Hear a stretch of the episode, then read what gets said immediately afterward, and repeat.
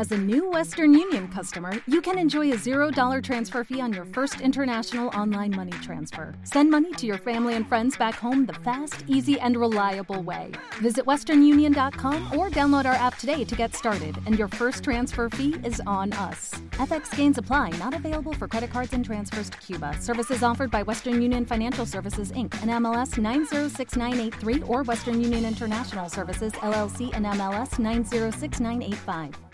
¿Te preocupas por tu familia? Entonces, ¿por qué darles solo huevos ordinarios cuando pueden disfrutar de lo mejor? Eggland's Best, los únicos huevos con ese delicioso sabor fresco de granja, además de la mejor nutrición, como 6 veces más vitamina D, 10 veces más vitamina E y 25% menos de grasa saturada que los huevos regulares, además de muchos otros nutrientes importantes. Así que, dales los mejores huevos. Eggland's Best, mejor sabor, mejor nutrición, mejores huevos.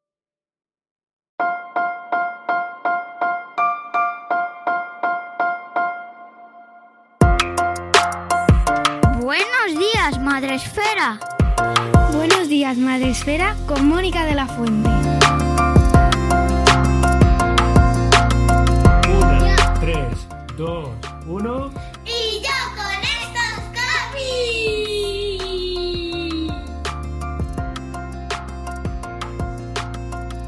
Buenos días, Madre Esfera. Bienvenidos un día más, un mes más a la sección dedicada dentro de nuestro programa global general superior. Madre esférico. Madre esférico. Tenemos esta sección mensual dedicada a las novedades del cómic infantil y juvenil con nuestro amigo Sem, ilustrador, padre, bloguero, eh, en, en bloguero mm, to be continued. eh, en Y yo con estas barbas. Buenos días, Sem, ¿cómo estás? Muy, muy buenos días, Mónica, ¿qué tal? bien, bien, de lunes. De lunes, que es viernes ya, pero es que Ah. es una semana que vamos. Parece Ya. que estemos en lunes todavía. Mira, la semana más larga de la Semana historia. frecuente, sí. O sea, por favor, por favor. Qué semana más larga se me ha hecho. Ah, no puedo. Pero mira, tengo que decirte que eh, la perspectiva de tener hoy el directo contigo me hacía, ¿sabes? Era como, ay, qué guay, porque vamos a Sí, terminar la semana. Sí, con mogollón de ganas. Yo es que tengo mogollón de ganas. Pues como tenemos muchísimo cosa pendiente, sin prisa pero sin pausa. Tenemos un programón. Sí. Mónica, es que tenemos, o sea, tenemos un programón. Programón. Sí, sí, total. Así que no vamos a, a- a introducir nada, ¿Vale? porque es que Ah, tenemos arranca. aquí mucha mandanga. Venga, vamos con Además ello. de verdad. Pues mira, vamos a arrancar. eh, vamos a arrancar introduciendo un, un nuevo Em, concepto. No vamos, a vamos a arrancar arrancar. directamente con los con los eh, TVOs, con las recomendaciones, sino que bueno, eh, vamos a añadir esta um, pizquita pedagógica de, Que me que estamos gusta. metiendo en, Qué bien. efectivamente, en programas anteriores, pues vamos a introducir un poco el programa de hoy con, con eso. Y es, mm, vamos a hablar de las etiquetas. De las etiquetas que se utilizan, se están utilizando hoy en día para clasificar, no ya te veo, es una clasificación literaria pura y dura, que va en función de clasificar por edades, más que por, más que por temas y por, clasificación de, clasificación de edades, básicamente. Y es que son tres um, etiquetas en términos anglosajones, en término anglosajón, que estamos viendo ya frecuentemente, tanto en librerías como en webs, como en, bueno, en todas partes, incluso ya pues, en, en conversación. ¿no? Y eh, son eh, los términos middle grade, young adult y new adult.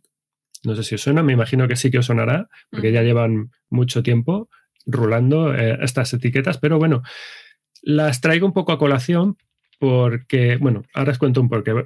Simplemente vamos a hablar muy rápidamente de ellas para que las conozcáis, para que sepáis lo que es, para que cuando la gente lo, lo vea ya lo tenga rápidamente identificado y que cuando empiezas tú empiezas a buscar información sobre, eh, ya digo, directamente literaria, pero en este caso concreto de cómic, que también eh, lleva un poco la misma nomenclatura, pues que es muy fácil encontrártela, esta, esta clasificación, ¿no? Es verdad.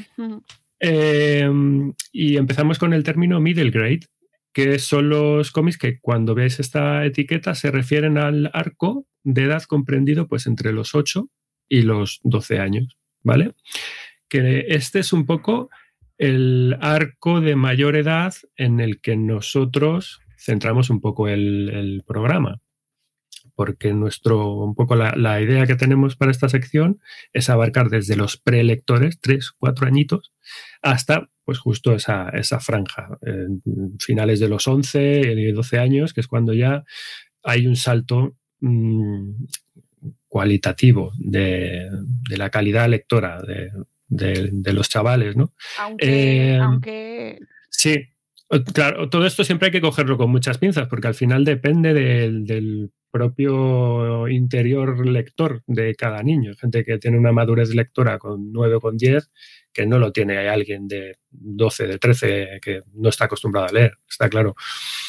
Y, pero bueno, que, que es básicamente eh, atiende un poco a esta, a esta franja, a esta horquilla de, de- de edad. Mm, No nos dice mucho como tal esta etiqueta sin- si tenemos en cuenta que en castellano eh, el equivalente es la- el, el libro infantil de, de toda la vida. ¿no? Eh, al igual que con la siguiente etiqueta, que es el Young Adult, que es la mm, etiqueta que abarca el rango de edad justo posterior, el que más o menos arrancaría sobre los 13 años hasta llegar pues, a los 17. Es la, la etiqueta del adolescente, del libro eh, y- o el cómic juvenil de toda la vida, el que corresponde con la, con la adolescencia, el enfocado a los adolescentes.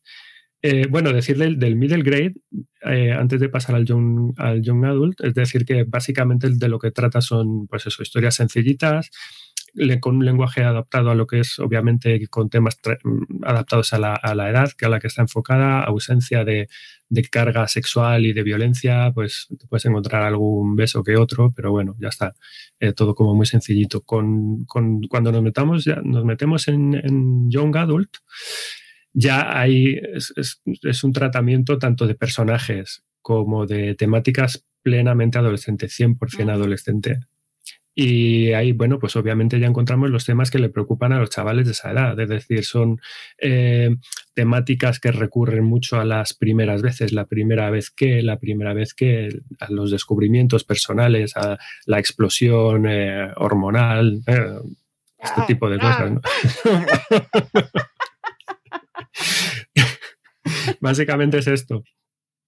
Eh, esto ya se queda fuera de nuestro rango del programa, pero sí que normalmente a veces tenemos obras que, que- que rozarán, que darán ahí el, el larguero y diremos, bueno, pues esto dependiendo de cómo veáis Sí. a vuestros críos, Sí, eh, esto os, va a venir bien, o echarle un vistazo, o a lo mejor no. Esto ya, mira, pues cuando ya vayan a yendo al instituto, es lectura perfecta, ¿no? claro, y, y aunque no es cómic, pero tenemos lo último Young Adult que hemos tenido aquí en Madresfera, y es que estaba buscando, pero no encuentro el libro. Qué raro, porque como tengo demasiados.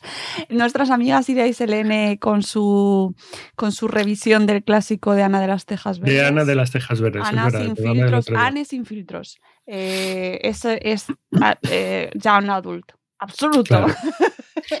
Pues luego tenemos, ya por último, tenemos el New Adult, que esta es una etiqueta que, bueno, eh, a mí me- rechina un poco, esto se queda, se aleja ya totalmente de lo que es el, este programa New nuestro. Adult. New Adult. New Adult eh, es una franja también muy grande, es de los 18 para adelante, pero ya no es ad infinitum, ¿no? Es como, bueno, 18 ponlo hasta los mueras. 25 o 30, ¿no? Pero sobre todo es, es, eh, es el paso siguiente, es el paso desde la adolescencia pura y dura hasta la literatura, las lecturas plenamente adultas. Es decir, porque ya si, si nos metemos en el abanico adulto, que te puedes meter perfectamente, eh, no lo sé, eh, los pazos de Ulloa, de Cela, ¿sabes? Pues no es una no es algo que te venga a la de cabeza eh, o de, bueno, que- Ah, yo qué sé, Ulloa es de Pardo Bazán, ¿no? De Emilia Pardo, pues asisto yo ahora de literatura a estas horas. Sí, sí, sí. Eh, o de Pardo. sí, de Emilia. Pardo Bazán. Perfecto. Eh, No, que, sé. que luego explota el universo. perdón. Yo, es el primer ejemplo. Me ha venido así a la cabeza de, de lectura de esta de. Es viernes, de- estamos es cansados. viernes, sí, no por pasa, favor, no audiencia, Y eh, esto es sobre entiéndame. cómics. No, ¿Por qué te vas a, a, a, a Bueno, Cela? 18 añitos, es decir, es el paso, lo que nos, la gente que está ya metida en sus rollos universitarios, con sus eh, problemas de independencia económica, social, etcétera, etcétera, pues esta problemática es, es este enganche que tiene esta gente, ¿no? Es el enganche con, con el mundo plenamente adulto, new adulto. Oye, es, una, es una etiqueta Dime, dime. No, déjame saludar a la gente que está en directo en el chat de, de Twitch, que estamos en directo Hola. en Twitch, amigos. Y tenemos Hola, a gentes. Wonder Techie que dice que le encanta. ¡Qué bien! Y a eh, Lucy, que es nuestra amiga Lucy Chivimundo, con la cual tenemos un taller el día 14 de diciembre, o taller online. Es que estoy metiendo la cuña, pero. uh, ¿Sabes? Eh, hay que hacerlo. Sobre eh, precisamente su libro Un año de infinitas posibilidades, un taller online para planificar nuestro año mm, ayudarnos a gestionar, ver oye, quiero hacer esto, pero no sé cómo hacerlo. Quiero hablar de cómics, pero no sé cómo hacerlo, ¿no? quiero hacer algo con, con mi vida, o tengo un proyecto, tengo un plan, tengo ganas de pensar algo. Bueno, pues este taller online lo vamos a hacer a través de Zoom desde nuestra Academia de Madresfera. Registro libre, gratuito, y lo tenéis en el blog de Madresfera para que os apuntéis en eventos, ¿vale? Todo el mundo, sea bloguero o no sea bloguero de Madresfera, de lo que queráis. Eh, hay 25 personas de aforo, ¿eh? O sea que cuando se acabe el aforo, close, ¿vale? Ya está. Hecho el... pim. te, devuelvo, te devuelvo el balón.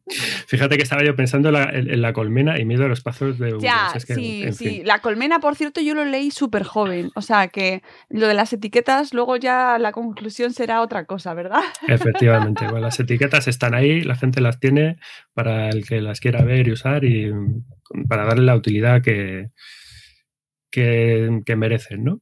Eh, ¿Por qué quería yo introducir el programa con esto de las etiquetas? Porque las lecturas que traemos para hoy, lo que hemos seleccionado del mes de noviembre, está, bueno, prácticamente todas o casi todas nos hemos metido de lleno en el, en el middle grade. Eh, hoy traemos, eh, el programa de hoy adolece un poco de la ausencia, que las ha habido, luego, luego las comentamos, de um, obras para los más peques, pero es que han salido tanto tan bueno y tan interesante que mm, cuando me he querido dar cuenta es como, es que hoy nos hemos enfocado a, a este rango de, de edad, ¿no? Y, y fijaos que respecto a los cómics que traemos hoy, venimos con un menú cargado con historias. Que, mira, hoy nos vamos a mover entre los extremos más absolutos.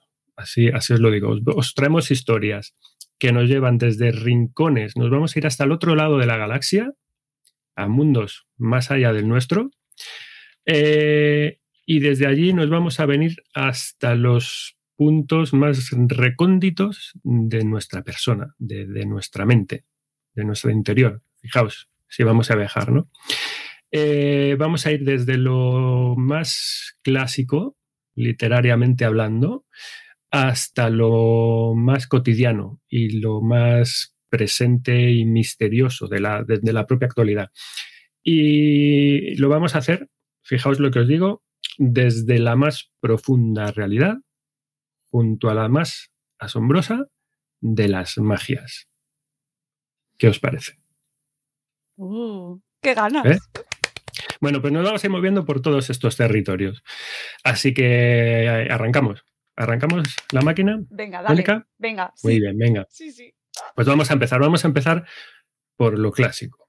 Eh, pero es un clásico al que le vamos a dar un poco la vuelta. Uh, vamos a retorcer un poco el cuento clásico con una historia de brujas que no son exactamente brujas, con una historia de vampiros que no son exactamente vampiros. Vamos con valles, vamos con castillos sombríos, vamos con personas que tampoco son exactamente personas y vamos con héroes o heroínas que tampoco son heroínas mmm, como tales. Eh, es decir, que nos vamos a meter en una aventura donde la magia la ponen las virtudes personales, por así decirlo, la superación, casi más que los hechizos. ¿Mola o qué? Mola ¿Vamos? mucho, mola mucho. Bueno, pues os traigo. Eh, vamos a traeros un cómic que es de una editorial que todavía no habíamos, eh, la estrenamos en el programa, que asoma por aquí por primera vez, que es la, el sello Map Graphic de la editorial Urano, y la obra es Ajo y el vampiro. Fijaos, esta, esta monada y esta cucada. Está realizado por Brie Paulsen, eh, una autora, ilustradora, guionista, autora completa, tapa blanda, ¿vale? Características de la, edición tapa blanda. Es de rústica, sin solapas, esta edición. 160 páginas por 14 euritos. Está súper bien. Bueno, ¿y esto de qué va?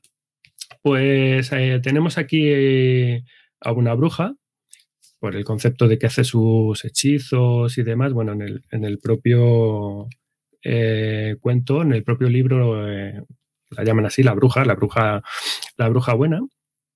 Y la mujer, de hecho, o sea, no es una bruja al uso porque vive en una, en una comunidad donde viene la gente a verla. De hecho, esta mujer se dedica a la horticultura, es decir, cultiva la huerta y vende sus, productos para ganarse la vida.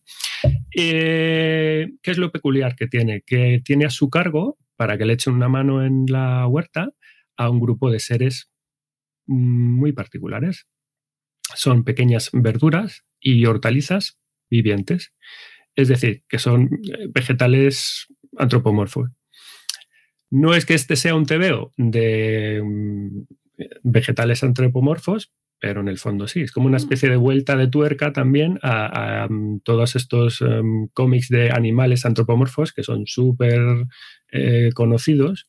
Sin embargo, bueno, pues esta pequeña variante de, verduras con forma humana están muy vistas también, pero son menos recurrentes. Tenemos todos a lo mejor eh, los frutis en la cabeza, ¿no? Pero esto es como eso, pero en plan, en plan mejor, ¿no? Y entre estos personajes, bueno, pues tenemos a Ajo. Ajo es eh, la protagonista de verdad de, esta historia, es un, es un ajo, es un personaje en sí mismo eh, eh, inseguro, que está, em, es una chica, es un personaje femenino, aunque tiene el, este, nombre Ajo, bueno, suena un poco a, masculino, pero no, es, es, una chica. Es un poco patosa, es un poco miedosa, las cosas no le terminan de salir del todo bien o como ella quiere, ¿no? Y su único afán básicamente es intentar llevar una vida lo más tranquila eh, en su rinconcito de su huerto, ocupándose de los ajos de su huerto.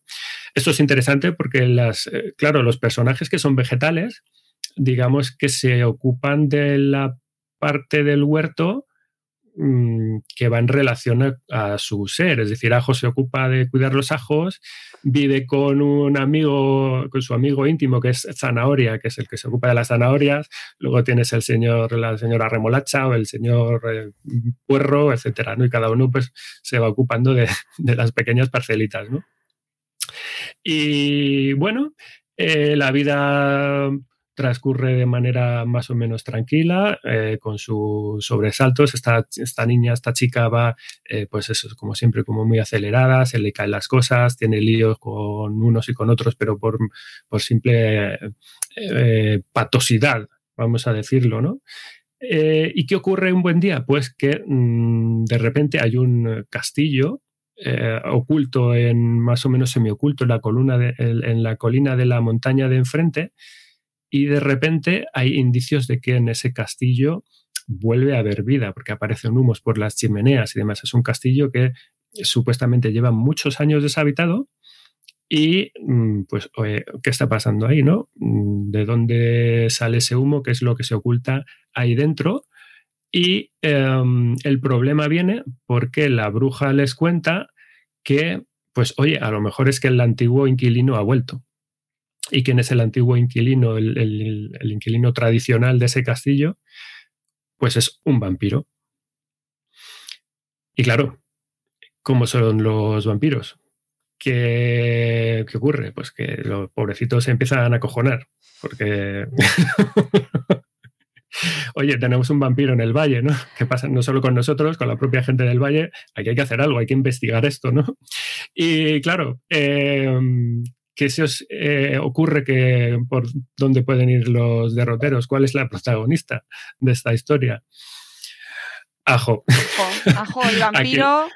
¿A quién, le encargamos el mochuelo de, ir a investigar qué es lo que ocurre aquí, quién, quién, si es que el vampiro ha vuelto, ¿no? Pues efectivamente a la pobrecita Ajo, porque claro, todo el mundo sabe que eh, los, efectivamente los ajos y los vampiros se llevan pues un poco de aquella manera y es bueno pues su propia protección natural. Quiero decir, pues el vampiro no se va a meter contigo porque eres un ajo.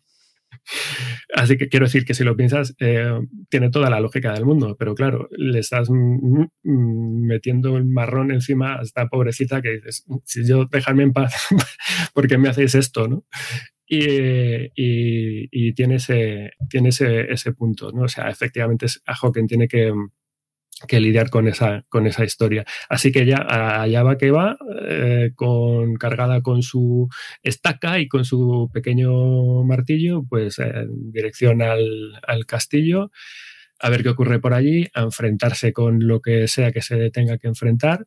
Y, y, bueno, hasta ahí puedo leer. Es decir, bueno, ya si queréis saber cómo acaba la cosa, pues os, va a tocar leer. Exactamente, está la idea, que la gente termine el programa apuntando todos los títulos para que sabemos qué está pasando. Sabemos qué está mm. pasando.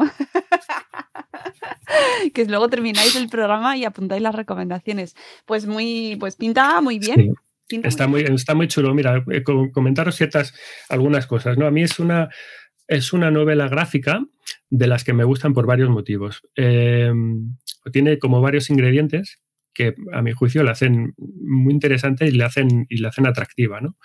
Por un lado, eh, esta vuelta de tuerca de las que, de las que os comentaba antes, ¿no? Ah, en lugar de tratar, es que está, pues yo soy un fan de los cómics de animalitos. Pues bueno, en lugar de utilizar esto, oye, vamos a hacer un poco lo mismo, pero vamos a usar verduras o, vegetales. No sé, a mí directamente a ese punto con eso me tienen ganado, o sea, porque es como algo ultra super cookie. Una zanahoria achuchable y un, y un ajo achuchable y una cebolla achuchable, o sea, para mí es...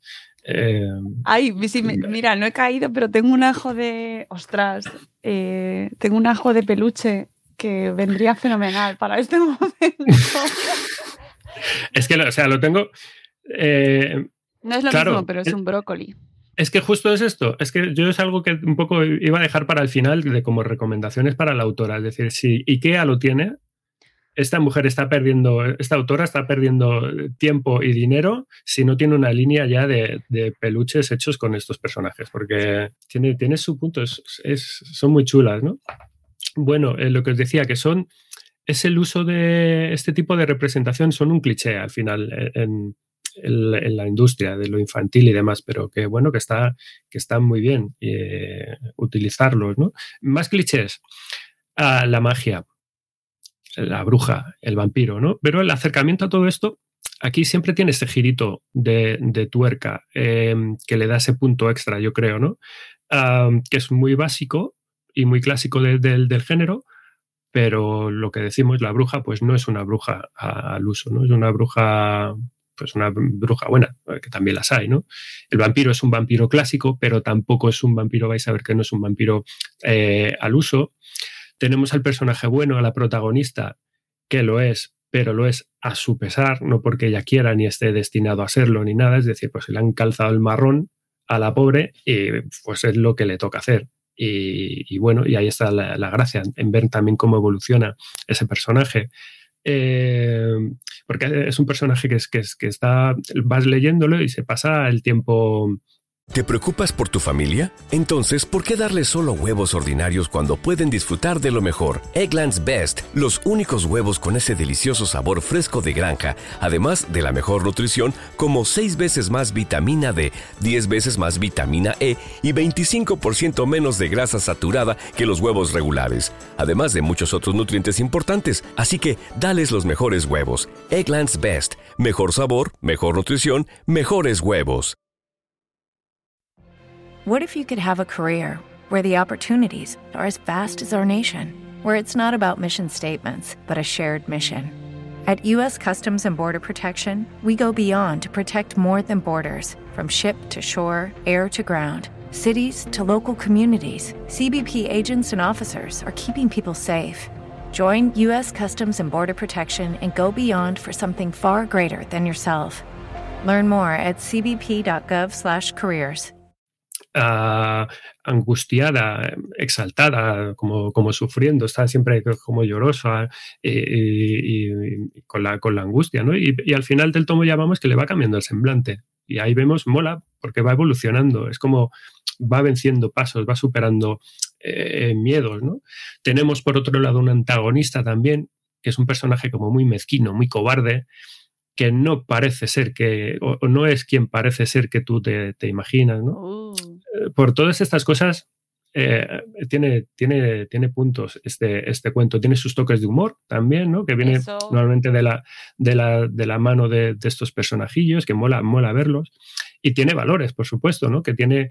A mí eh, me gusta insistir, creo que lo estoy repitiendo en todos los programas, que, mm, que una lectura infantil no debería tener como meta final o como meta principal el colarnos un mensaje, el querer meternos cosas ahí a, piñón, la enseñanza, la, moraleja. Eh, quiero decir, eso está bien si, si, o como refuerzo o como intrahistoria, llámalo X, como algo que puedes sacar eh, como añadido.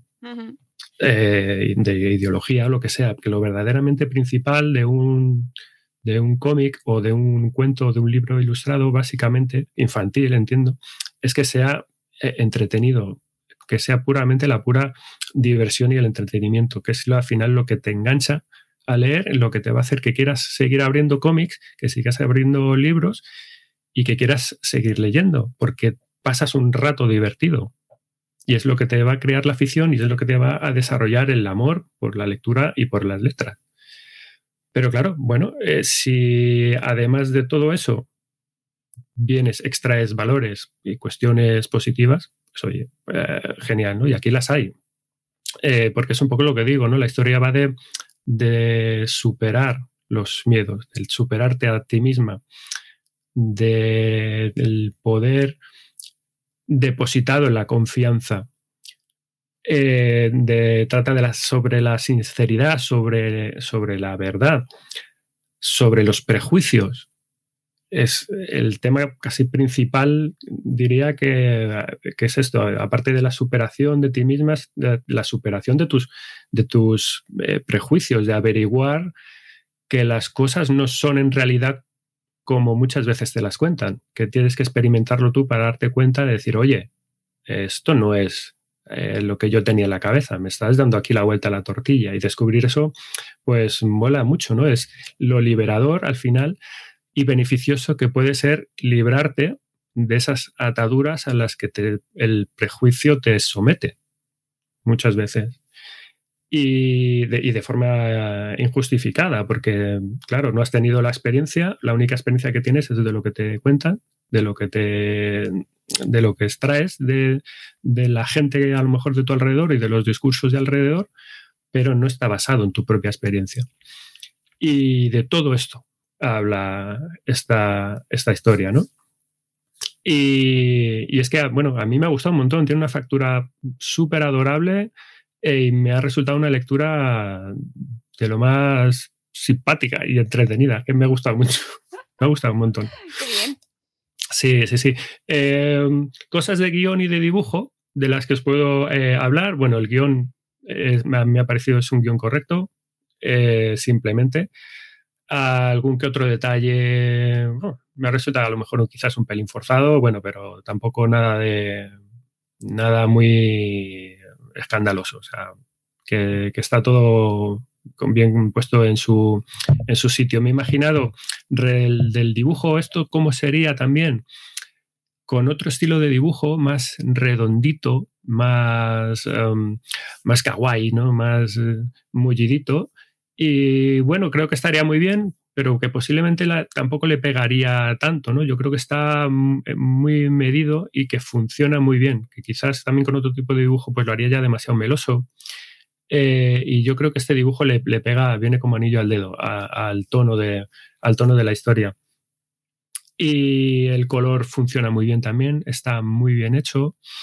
O sea, tanto en el apartado gráfico como, en el apartado de, la historia, eh, les pongo una notaza porque funcionan eh, estupendo. Y sobre todo, ya os digo, en lo que son los personajes, es que son eso, son ultra abrazables. Sí es esto, es que yo me haría, si fuera la autora, me haría un, una línea de, de, merchant total, chapas o pegatinas o lo que sea, pero bueno, peluches, yo es que veo, veo peluches ahí. Sí, sí, yo también. Así que nada, ya, para, ir, para ir cerrando, detalles de la edición que me han gustado.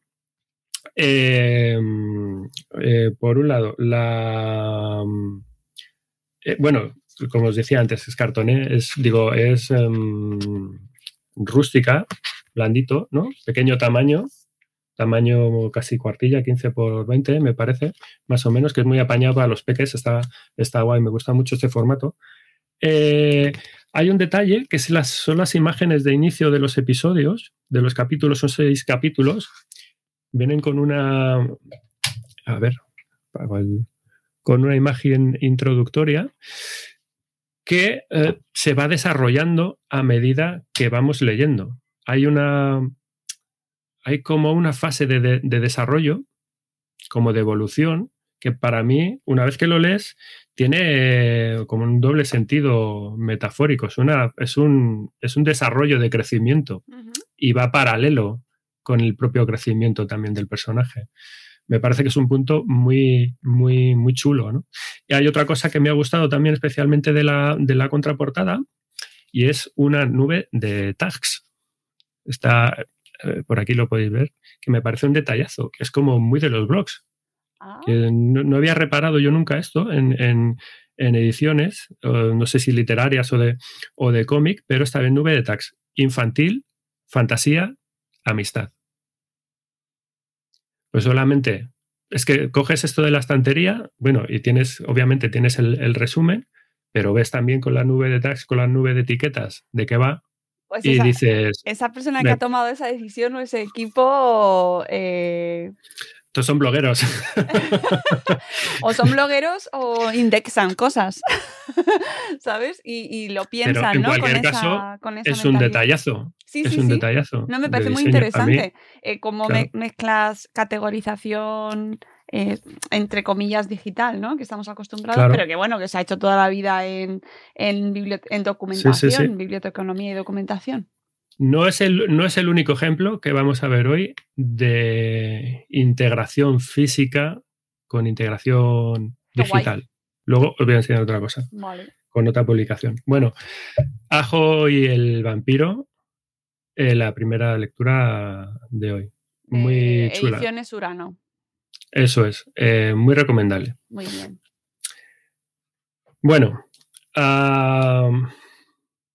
imaginar, vamos a imaginar ahora un lugar que asociemos mentalmente con lo opuesto a lo que nos vendría a la cabeza si nos ponemos a pensar en la infancia.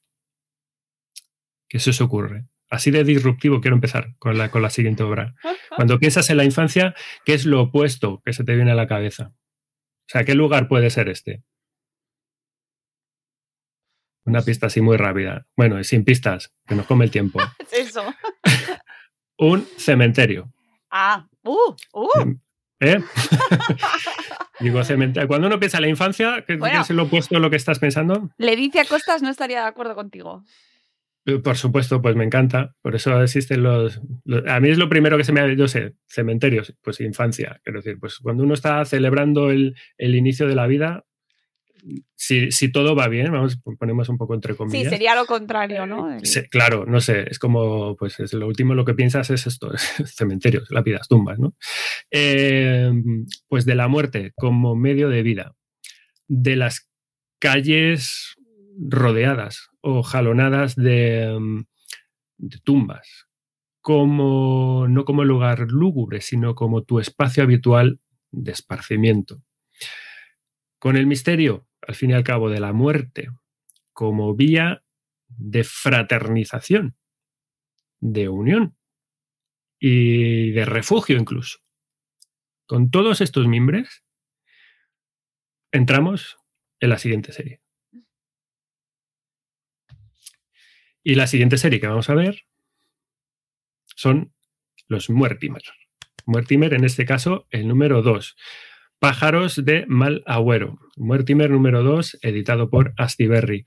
No sé si he dicho antes la edad de, por cierto, de Ajo y el vampiro. La No, edad. Creo que no. Pues, pues se me ha colado. Eh, juraría que no lo tienen en la editorial eh, puesto, pero Eh. más o menos con un. Yo creo que a partir de siete años es una lectura que funciona muy Lo bien. tienen como infantil, nada más. Pues eso. Incluso de, de lectura acompañada, pues a partir de los, de los seis podría ser, pero bueno, y si no, lectura eh, suelta, siete, ocho, va perfectamente. Vale. Mortimer, eh, recomendado también a partir de ocho añitos, ¿vale? Y este es el segundo número de una serie que empezó ya obviamente con el primero eh, este año, dos meses atrás. En noviembre acaba de salir el segundo y es el segundo de una trilogía, es decir, queda uno más, ¿vale? Está mm, eh, creado por eh, Lea Macé, es una autora francesa, se encarga de todo, el guion y de dibujo, cartoné, la edición, Me encanta. buen, buen cartón, Buen cartón. buen cartón.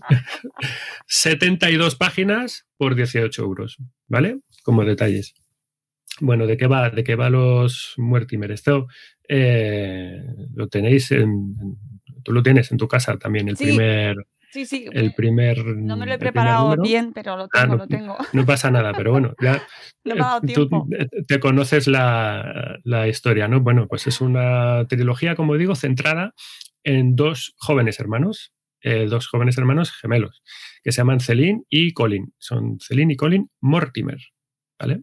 Viven con sus padres, básicamente, en una casa, pero es un sitio peculiar porque a la vez sirve como local del negocio familiar. Y es, un, es eh, curioso porque no es un negocio al uso, es básicamente una funeraria, es un negocio de pompas fúnebres. Y de hecho, la casa la tienen localizada, la casa con el negocio está localizada justo en la tapia, las afueras del cementerio, donde luego realizan pues esto, las, eh, los eh, entierros, en el cementerio local de- de- del pueblo, ¿no?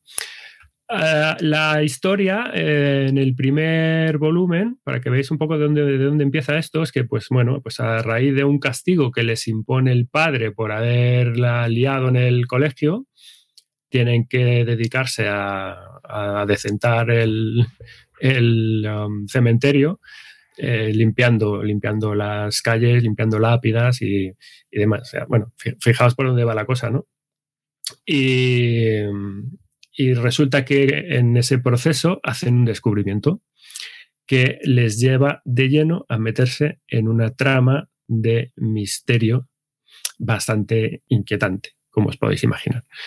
Bueno, es una serie que mezcla la aventura con lo detectivesco.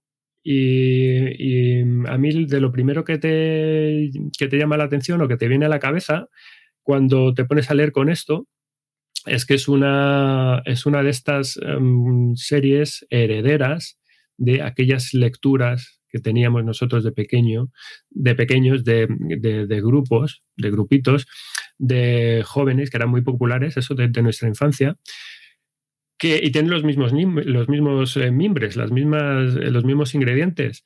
Eh, todos y todas, me imagino, los que tenemos un poco nuestra edad, nos acordamos de cuál, cuál era más, la, la más famosa de, de esa época. Pues literariamente hablando, pues era la de los cinco. Que más o menos, por, o por lo menos la parte que a mí de, que me toca, ¿no? De Enid Blyton, ¿no? Sí, y luego tenías otros sucedáneos, como los Hollister, por ejemplo, o tiene este rollo también, eh, aquella que se llama Puck, también de, bueno, eh, son estos, son chavales, era un grupito de chavales que se iban metiendo en, en aventuras, según se iban encontrando, además aventuras con, siempre con un toque mm, misterioso, porque eh, había una, requería de una investigación y de que tenían que ir resolviendo y de un tono pues casi policíaco, ¿no? De casos en los que hay que resolver, ¿no? Básicamente, si, nos, si los trasladamos a los dibujos animados, es la esencia pura y dura de Scooby-Doo. O sea, es el, es el eh, ese marco de, de, historias en las que se mueve esta, esta obra. Pero en este caso, bueno, pues llevado a lo que es el, presente, lo que puede ser ocurrirnos en una barriada, en, un barrio como el tuyo, como el nuestro, como, como cualquiera, ¿no? Una ciudad normal y corriente, ¿no? Y digamos que en este segundo número, pues básicamente de lo que se trata es de ir avanzando, hacer avanzando la, la, la trama. el, todo va cogiendo como mucho más ritmo, se van acelerando las situaciones, tienes a los chavales descubriendo nuevas cosas que va a su vez abriendo nuevos interrogantes y, metiéndose pues hasta el corvejón al final en, el asunto, ¿no? Van, se van revelando nuevas sorpresas.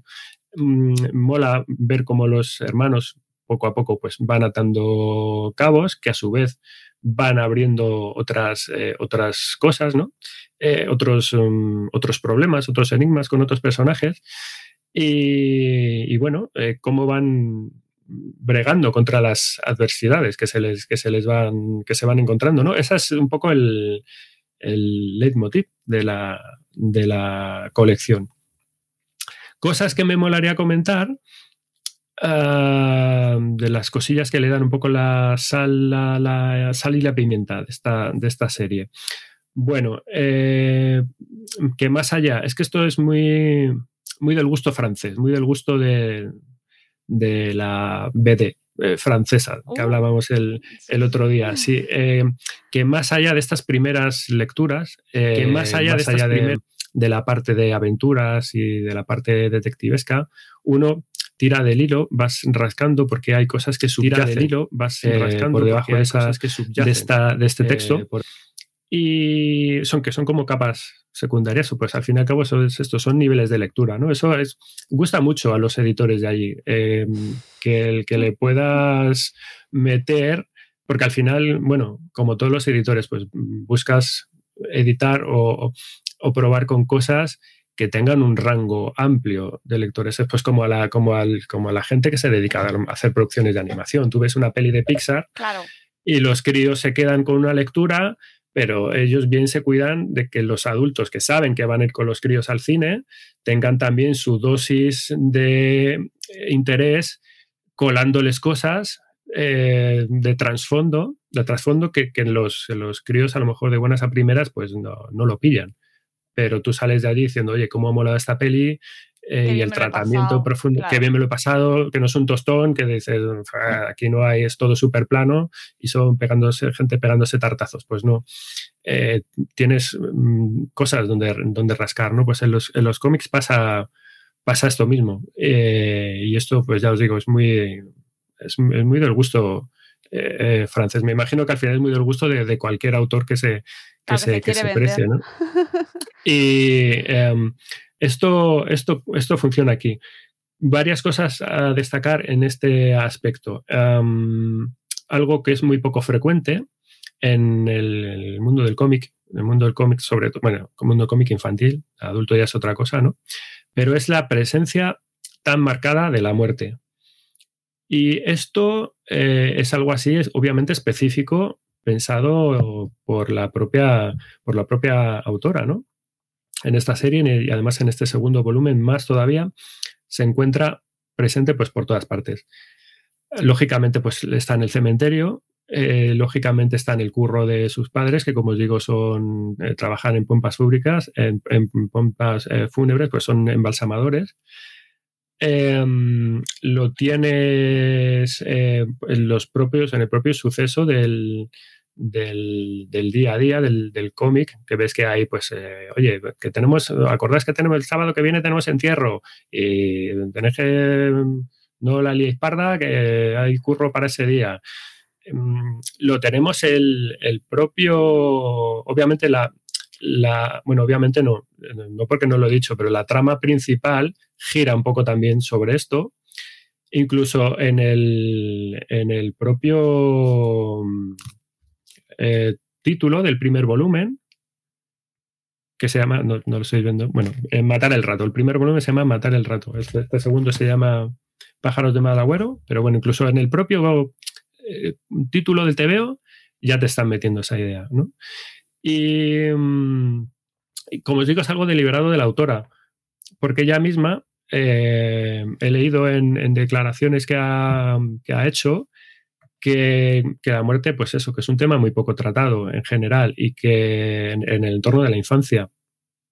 Para, e, y a ella le parece que es algo como muy serio y que le gusta eh, ahondar ahí porque es algo en lo que, pues de lo que se tiene que hablar.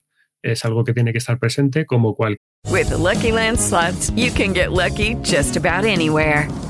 This is your captain speaking. Uh, we've got clear runway and the weather's fine, but we're just going to circle up here a while and uh, get lucky. No, no, nothing like that. It's just these cash prizes add up quick. So I suggest you sit back, keep your tray table upright, and start getting lucky.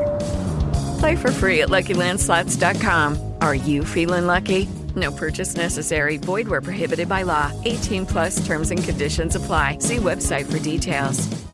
With Lucky Land slots, you can get lucky just about anywhere. Dearly beloved, we are gathered here today to. Has anyone seen the bride and groom? Sorry, sorry, we're here. We were getting lucky in the limo and we lost track of time. No, Lucky Land Casino, with cash prizes that add up quicker than a guest registry. In that case, I pronounce you lucky. Play for free at LuckyLandSlots.com. Daily bonuses are waiting. No purchase necessary. Void where prohibited by law. 18 plus. Terms and conditions apply. See website for details. Cualquier otro, otra cosa, otro aspecto, otro elemento en, de, de, nuestra vida, pues oye, no es que te, te quieras regodear ahí, pero que, que es algo que, bueno, simplemente con no esconderlo. Claro. Eh, pues ya está bien. No, no pretende hacer una didáctica de, la muerte ni nada de eso, pero eh, bueno, ¿por qué no trabajar desde la muerte y generar una historia de aventuras y detectives y demás? Pues, pues es un tema que puede ser tan recurrente como cualquier otro, ¿no? Y me mola, a mí me mola que se trate en ese tipo de cosas. Otra clave que yo creo que subyace muy claramente en esta serie es el tema de la incomprensión y la incomprensión, además, tratada desde varios, desde varios puntos. Sobre todo, bueno, lo, una de las cosas claras es la incomprensión que sufren los críos por parte de los demás, por parte de los padres, por parte del colegio, por parte de, toda la gente que, que, le, que, le, rodea. ¿no? Es un, hay un problema de, comunicación, básicamente, mmm, en la familia porque los padres, bueno, están, eh, como nos pasa a muchos, ¿no? Están muy centrados en su negocio, están muy desbordados, no son capaces de llegar a los, a los críos. Eh, los críos tampoco son capaces de llegar a ellos en muchos momentos. Y eso no hace, pues, sino ir aumentando una brecha eh, generacional y sobre todo pues eh, familiar entre, el, entre esas como dos facciones, padres por un lado y los críos por otro lado, ¿no? que se va haciendo cada vez más grande y eso redunda pues en un aislamiento, en un sentido de aislamiento de los críos de decir, joder, es que eh, estoy solo y al final lo que provoca también es el, es el acercamiento entre ellos. Es decir, pues mira, si al final no puedo contar con mamá, no puedo contar con papá porque es que están tan liados con el curro que a la que quiero ir a contarles algo me dicen, dejadme de vuestras fantasías y que estoy hasta aquí de cosas. Eh, no puedo contar con la gente del colegio porque en el colegio están, eh, pues eso, lo, lo, llevan mal, ¿no? Pues al final, básicamente se tienen el uno al otro, o el uno a la otra, mejor dicho, ¿no? Y eso tienen sus momentos, pues como todos hermanos, los que hayamos tenido hermanos, yo que tengo mi hermano gemelo, pues hemos tenido nuestros momentos, no hace falta gemelos, con tener, con tener hermanos al final, pues siempre hay roces, ficciones y demás, ¿no? Mm, eh, esto hace que de una u otra manera, pues se unan, se unan más y dices, bueno, al final es que solo te tengo a ti en lo profundo y, y tú solo me tienes a mí, ¿no? Hay un, pues esto hay un sentimiento de hay como de aislamiento de, y soledad, tiene un puntillo que es como muy descorazonador eh, a veces, ¿no? De hecho, desde un punto de vista paterno, lees esto y dices, eh, ostras, eh, estaré a lo mejor haciendo lo mismo yo también. Ya, tío. Ese, esa perspectiva. es una cuestión de fondo, es decir, que hay una dualidad que cuando ellos y vienen a contarte cosas eh, eh, con sus, movidas, sus historias, ostras, les creo, no les creo, eh, o, más, más arriba aún, es decir, les atiendo, no les atiendo, les estoy haciendo caso, estoy atendiendo a lo que verdaderamente ellos necesitan, soy consciente de la necesidad que tienen de comunicarme cosas, les estoy dando la importancia que ellos... merecen, o sea, es un tema jodido, ¿no? No lloréis, no lloréis, que lo estáis haciendo muy bien todos, de verdad. Se ve, se, se, ve, se ve muy bien aquí en el cómic. O sea, es, es, algo que genera, que le ves que a los personajes, bueno, pues que genera mucha impotencia, claramente, ¿no? Luego ya os digo, el problema del colegio, con otros alumnos, con el tema de los profes, porque sufren bullying, sufren acoso, se lleva, se meten en líos ahí porque, porque sufren acoso de sus compañeros, sufren burlas. Uh, porque de hecho los, la serie se llama Los Muertimer, porque claro, ellos se apellidan Mortimer, pero es el apodo que utiliza pues el, el matón tonto de la clase que les, que les apoda Muertimer, eh, Muertimer, tal, y se meten con ellos. ¿no? Siempre tiene que de haber uno. Siempre tiene que haber uno. Eh, y al final, pues como digo, pues bueno, si el, en el cole lo llevamos mal, si en casa las cosas también están reguleras, pues, mira, pues nos tenemos tú y yo, ¿no? Eh, y, a, a, grandes rasgos esta es, es, la serie. Son, son elementos muy chulos con los que están construyendo una trama detectivesca y, y, y aventurera que va por unos derroteros muy interesantes. Te va dejando cliffhangers ahí con, en cada final de cada tomo, decir, ostras, ¿cuándo sale el siguiente? ¿no? Y ya queda el último y a ver cuándo sale, porque a ver cómo acaba, cómo acaba la cosa. Eh, mola, es una lectura que, que, mola mucho, es una serie que está molando un montón. Cosas de guion y cosas de dibujo. Bueno, a destacar que esta chica es una chica muy joven, es autora, ya recibió eh, un premio en su día, el mejor eh, premio de cómic infantil en 2018 por la Asociación de Periodistas y Críticos de Cómic de Francia. Y, nada, que con esta serie pues está funcionando súper, súper bien. Yo creo que lo está petando esta chica, ¿no? El tono, la escritura, todo va muy equilibrado eh, para hacer que la historia te enganche, para hacer que la historia te divierta. Está muy bien escrito, está súper bien dibujado, eh, la ambientación está guay, el color está muy bien aplicado, ciertos recursos gráficos que te coloca, que utiliza, que te colocan muy bien en lo que, en lo que está pasando, las expresiones de, de, los personajes, como ah, tienen expresiones de, de, sorpresa y de angustia y con los ojos así como, como con rayitas y tal, que está, que está muy chulo. Y enseguida, o sea, captas perfectamente lo que, lo que está pasando y la intención que quiere contar la autora en, en, cada, en cada momento, ¿no? Y, funciona súper bien. Y ya para terminar, bueno, detalles de la edición, como os decía, cartoné del bueno, ¿vale? Del puro y duro eh, estilo de álbum europeo, también en tamaño y número de páginas. Eh, lectura muy grande, de, lectura me refiero a, a, letra, letra mayúscula de un tamaño muy grande, se lee súper bien. Y, y, bueno, el detallito típico que me gusta comentaros a veces, pues de las guardas, pues en este caso es una hilera de lápidas. Ah. muy oportuno. Está, está muy chulo. Bueno, los Muertimer de Astiberri. Astiberri. Uh -huh. Muy bien. Segunda lectura de esta, de esta mañana. Bueno, eh, más cosas. Um, si os pregunto, ¿cómo recordáis vuestra imaginación en la infancia? ¿Qué me respondéis? ¿Fuisteis niños, fuisteis, fuisteis niños, fuisteis niñas imaginativos uh, y de creatividad desbordante o no? ¿O simplemente era de los que ve, veíais ahí la vida venir y, y ahí aceptabais las cosas como venían pues, tal cual. Sí, no, la gente que está en el chat quiere contestar, que conteste. Yo, desde luego, como, como podrás imaginar, ¿tú, ¿tú qué crees? ¿Tú qué crees? ¿Tú, tú qué crees? más, más preguntas, más preguntas. Vuestros padres, ¿cómo se enfrentaron ellos a vuestra imaginación? Quiero decir, ¿la alentaban? ¿Le daban alas? ¿Os daban alas, quiero decir? ¿O la reprimían? Estos padres represores de, ah, no hagas dibujitos, céntrate, yo qué sé, eh, lo que sea. ¿O qué haces leyendo esas tonterías? ¿O qué haces con esos cartones? O... ¿Vale?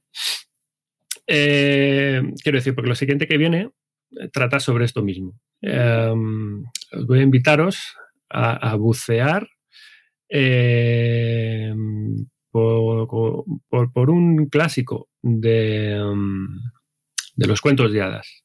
Vamos a meternos en un, en un auténtico clasicazo, ¿no? Vamos a buscar, em, en este caso, el, valor que da la fe en los sueños y en la imaginación de uno mismo. Ojo ahí. Em, acompañadme así pasito a pasito, a paso firme, a paso de soldado, en la siguiente historia que os va a gustar. Vamos a entrar en la historia de él. Cascanueces. El cascanueces y el rey de los ratones. Bueno, esta novela gráfica es de editada by Eva Young y es una lectura recomendada a partir de los ocho años. Y bueno, eh, bueno, antes de empezar eh, o de decir nada, eh, Natalie Andrewson al guion y al dibujo, autora completa, ¿vale? Por lo tanto, ah, sobre el relato original de mm, Ernst Theodor Amadeus Hoffmann, escritor de estos cuentos clásicos alemán de hace ya un par de siglos largos. Eta, Eta Hoffman. ¿cómo Eta Hoffman. Eta Hoffman. Eta Hoffman. suena, suena un poco curioso, sí. Editado en rústica, ¿vale? 152 páginas por 14,90. Bueno, ¿de qué va Cascanueces y el Rey de los Ratones? Pues esto es una adaptación de novela gráfica del cuento clásico del Cascanueces eh, que escribió precisamente este, este, autor, Hoffman, que popularizó al francés eh, Alejandro Dumas y que ya eh, se llevó a la, mm, a la popularidad máxima desde el ámbito musical, pues gracias al ballet de Tchaikovsky. Es el cascanueces de Tchaikovsky de toda la vida, ¿no? ¿Cuál es la historia de, este cuento? Bueno, pues es la historia de dos hermanos de Max y Max de Marie y de Fritz que reciben sus eh, regalos de Nochebuena. Es una historia navideña, ¿vale? Reciben sus eh, regalos de Nochebuena, como es tradición en la familia, mm, debajo del árbol, un árbol de Navidad grandote. Y bueno, pues reciben unos regalos muy chulos. Tienes, hay un personaje que es un amigo de la familia que se dedica todos los años a, hacerles, em, a regalarles muñecos muy chulos, juguetes muy chulos de fabricación propia a estos, a estos críos. Y este año, pues eh, ya este, este señor, este amigo de la familia, rompe el molde y les hace un regalazo, ¿no? al, chaval le regala un, pues un ejército de, soldaditos con una fortaleza en un castillo y demás, para que el, el, crío, bueno, vive metido en ese rollo. Y a la niña, a su vez, eh, pues en los bajos del castillo tienes un jardín enorme con sus cisnes, con sus eh, arbolados, personajillos que también que, pululan por ahí, ¿no? Están los dos críos eh, flipados, están encantadísimos con, el regalo. Al chaval le dura poco la, le dura poco la, la imaginación porque al final no deja de ser, son estos juguetes antiguos de autómatas, ¿no? Automatismos, pues como con el recorrido, como los mecanos, pues a lo mejor tienes al soldadito que se mueve por las almenas y ya está, ¿no? Y al chico le pasa un poco esto, eh, de repente empieza que, oye, pues que los soldados solo hacen esto, y, qué aburrido. Porque es aburrido porque realmente, eh, claro, sus padres cada vez que reciben en Navidad los regalos de, de este señor son, son regalos tan buenos, son tan bonitos, tan valiosos que en el fondo luego no pueden jugar con ellos, porque los padres los cogen y los guardan en una vitrina bajo llave para que no se toquen, no sea que se vayan a estropear. ¿Vale? Es este punto. Y al chaval le pasa un poco con eso, es decir, mm, sí, se mueven y tal, pero si no hacen nada más y yo tampoco los puedo coger, pues, pues mira, me quedo yo con mis soldaditos cutres de toda la vida que al final yo puedo hacer con ellos lo que quiera, ¿no?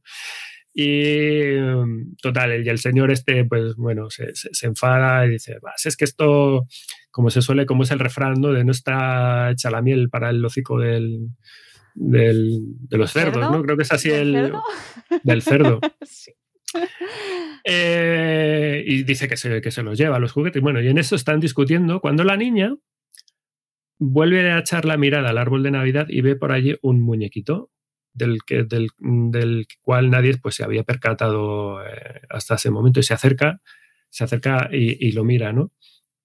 Y mm, mm, resulta que es un, es un muñeco, bueno, tiene un, un punto extraño, eh, tiene una parte eh, diferente, un, un, encanto un poco raro. Eh, la niña se queda prendada de él porque tiene su cierto, bueno, eh, atractivo, ¿no? Y básicamente este muñeco lo que resulta es ser un eh, cascanueces, de estos que abres la mandíbula y por detrás y aprietas, metes la, la, nuez, eh, aprietas y, y, y, lo chasca. Bueno, y eh, aquí nos vamos que de la mano de su madre, que es la que le permite jugar, porque es una, es una niña supuestamente responsable, es la, la, noche de Nochebuena y bueno, le deja a la niña le deja jugar, seguir jugando con los juguetes en la vitrina de los juguetes, Uh, hasta que se van a la cama. Ellos se van primero, se va el niño, se van los adultos y se queda la, la, niña allí terminando de jugar y de colocar sus muñecas antes de irse a la cama. Mm, lo que ocurre es que ya, bueno, rondando la medianoche es cuando... Mm, ¡Pum! Aquí ya empieza, la, empieza todo, el, el meollo de la cuestión. La niña empieza a experimentar bueno, pues lo que viene a ser un, un, viaje a la más absoluta, no sé cómo definirlo, de la más absoluta de, la, de las fantasías. Porque, um, bueno, de repente los muñecos cobran vida. ¿A qué os suena esto? Suena a, esto de, de, los muñecos que cobran, de los juguetes que cobran vida, seguro que suena algo, ¿no? Eh, sí. Bueno, eh, aquí ya tenemos a la prota, a, la, a, esta niña metida de lleno en una batalla épica y febril mmm, con, con, los muñecos, con dos bandos que se, que se crean. Un, por un lado, el, cascanueces al frente de las, de las tropas, del, de los ejércitos del, del chaval, que se enfrenta a un personaje pérfido, malvado, es el villano de la historia, que es el terrible y chungo eh, rey de los ratones, que aparece por ahí, es como una invasión de, ratones y se ponen allí todos a pegarse unos, unos contra otros, ¿no? Y a partir de aquí, a partir de este, de este punto ya, mira, realidad y magia ahí eh, entremezclándose, ¿no? Y, y es de lo que va esto, ensoñación, fantasía, realidad, magia, todo cogido de la mano, es, es un, en un relato de, de de cariño, pero a la vez de, de, de, pura supervivencia. Es decir, va sobre esto. Tampoco puedo contar más. No, no, no, no. Además, lo, lo, leéis. Habrá quien ya se lo sepa, porque además es claro, una historia claro, muy, claro. muy, ya muy tocada. Efectivamente. Bueno, yo he flipado, quiero comentar varias cosas. Bueno, he, he flipado muchísimo con este, con este cómic. Uh, pues por varias razones, pero la, la primera, eh, por mi um, ignorancia reconocida. Y, lo, lo, digo aquí sobre todo porque es que he, he tardado mucho en darme cuenta.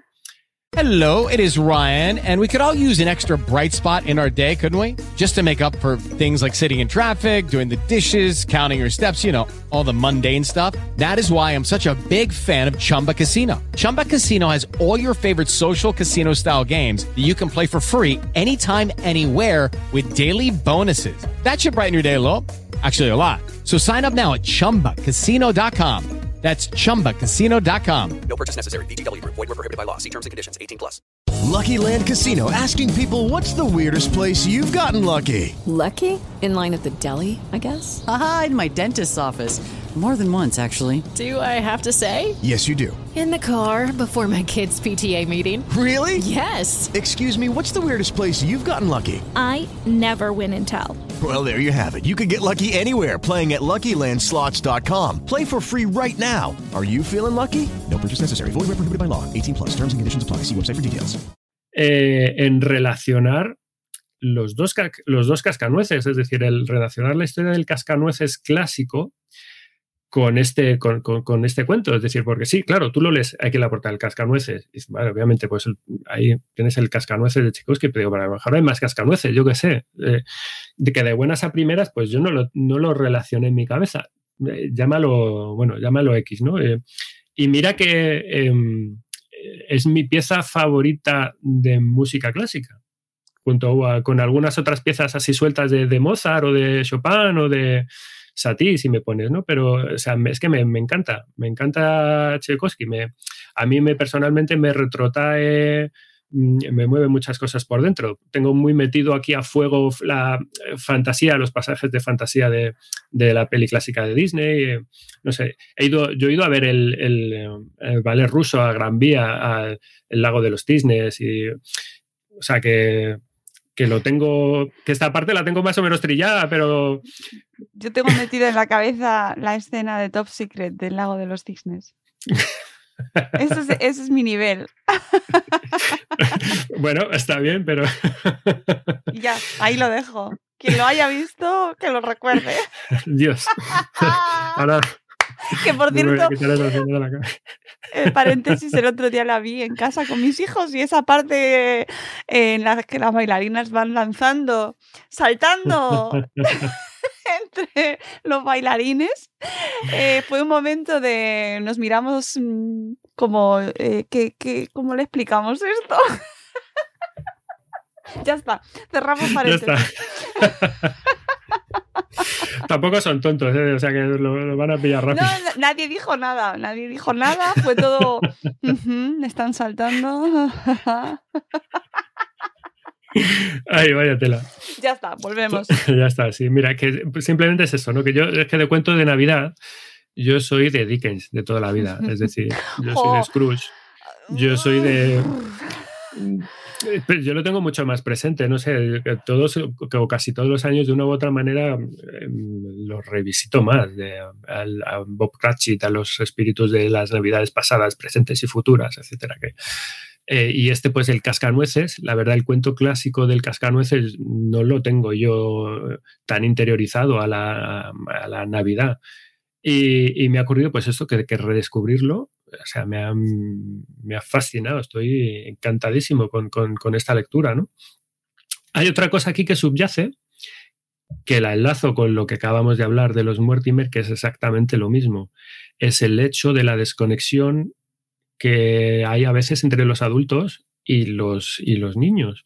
La tendencia a no creerles y a juzgar fantasías y de chorradas cuando vienen a contarnos eh, cosas y, de, delirios, y aunque nos lo cuenten a lo mejor de pe a pa, eh, bueno, claro, al final es un poco lo que nos toca como adultos y yo obviamente lo entiendo porque estamos en nuestro mundo de adultos ahí encerrados, pero al final, bueno, no sé si da para eh, tragedias familiares, pero desde luego para Em, escribir historias a nivel literario. Es un recurso, eh, si te fijas, la inmensa mayoría de historias que narran aventuras de adolescentes eh, tienen ese conflicto generacional ahí de, fondo. Claro, claro. Es que esto es lo que ocurre aquí en esta, en esta, en esta, en esta obra, ¿no? Es, la niña que le va contando a los padres todo lo que ocurre. Mira, es que he estado en medio de una batalla, me acosté tardísimo.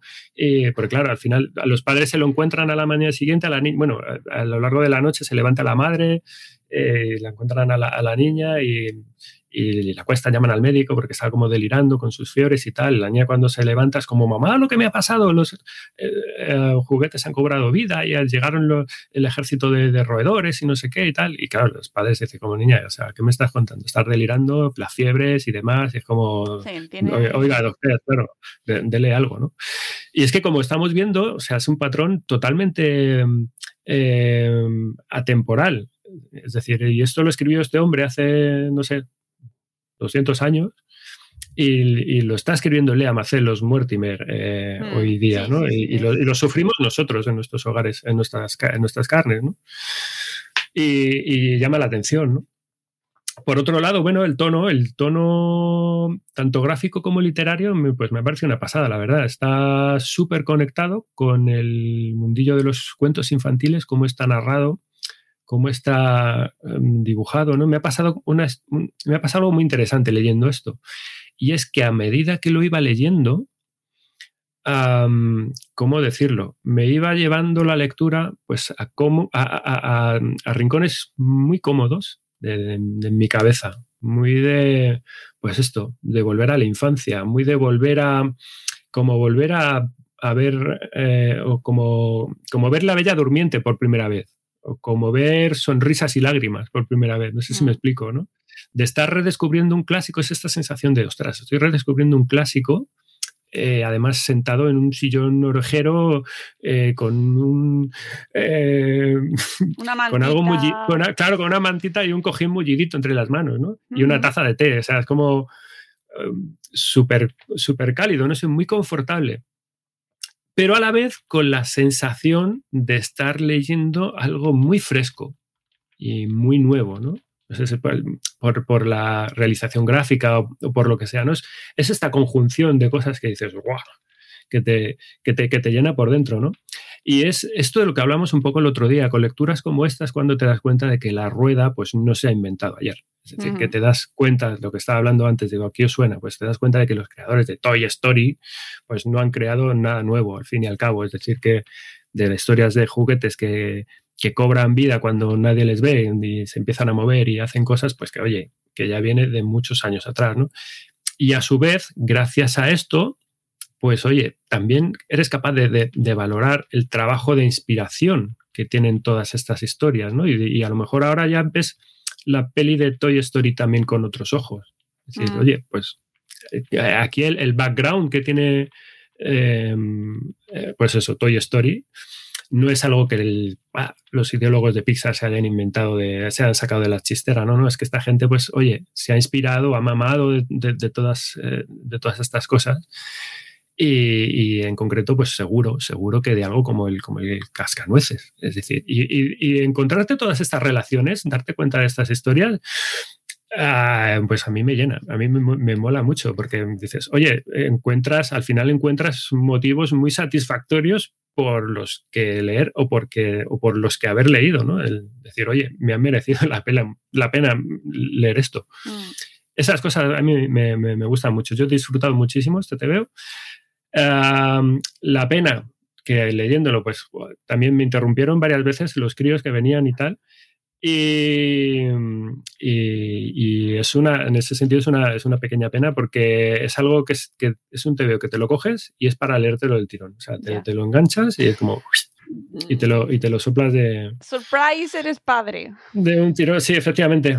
También de haberlo sabido desde el principio, pues mejor, pues, pues eso, pues me hubiera molado ponerme el Tchaikovsky de, de fondo, leerlo con, con, la música correspondiente. Lo he pensado, pero es que si ponemos música nos, nos capa Twitch, así que no podemos. Pero que la gente se lo ponga luego en casa. Efectivamente, se, se, lo dejo. Oye, qué bueno, eh, recomendaciones musicales para cómics. ¡Oh! Ahí hay un filón. Ojo, pues ahí... Esto lo hablamos el otro día con Fernando y con Jen a propósito de su cuento eh, Un infinito. No, es que me, me lío con, con el de Lucy. Eh, una. ¿Cómo es? Una, un horizonte de sucesos. Un horizonte de sucesos que se me va a un año de infinitas posibilidades, se me mezclan los dos. Un horizonte de sucesos. En el podcast que grabamos con Fernando y con Jen, eh, sus autores, hablamos de la música que acompaña las historias cuando las estás leyendo y de la que tienes en tu cabeza, a la gente que nos gusta mucho la música, eh, ¿qué, ¿qué escuchas y, qué piensan los autores al escribirlo. Y eso es guay, porque mm, no sabes lo que tienen en la cabeza los escritores cuando lo están haciendo. Pero poderles saberlo, bueno, muchísimo, porque luego cuando lo relees ya le puedes poner esa música. Bueno, ya está. Claro. bueno. Es que todo, eh, va todo cogido de la mano, la verdad. Bueno, que como os decía, eh, que, he flipado mucho con la, con la, adaptación, me ha gustado mucho, ¿no? A nivel de guion, de dibujo, bueno, pues eh, me ha gustado mucho cómo lo ha hecho la autora, cómo lo ha planteado, ¿no? Cómo ha puesto el foco en la niña, en la relación con la imaginación, con sus deseos, con la, con la firmeza de sus convicciones y de su carácter, que al final es lo que, lo que lleva un poco a la salvación de, de los personajes, ¿no? De cómo está narrado todo, de, la historia que es en sí misma un cuento de hadas y a su vez encierra otro cuento de hadas dentro. O sea, hay una narración dentro de la propia narración. O sea, bueno, eh, para mí es, algo de chapo, de, de, quitarte el sombrero.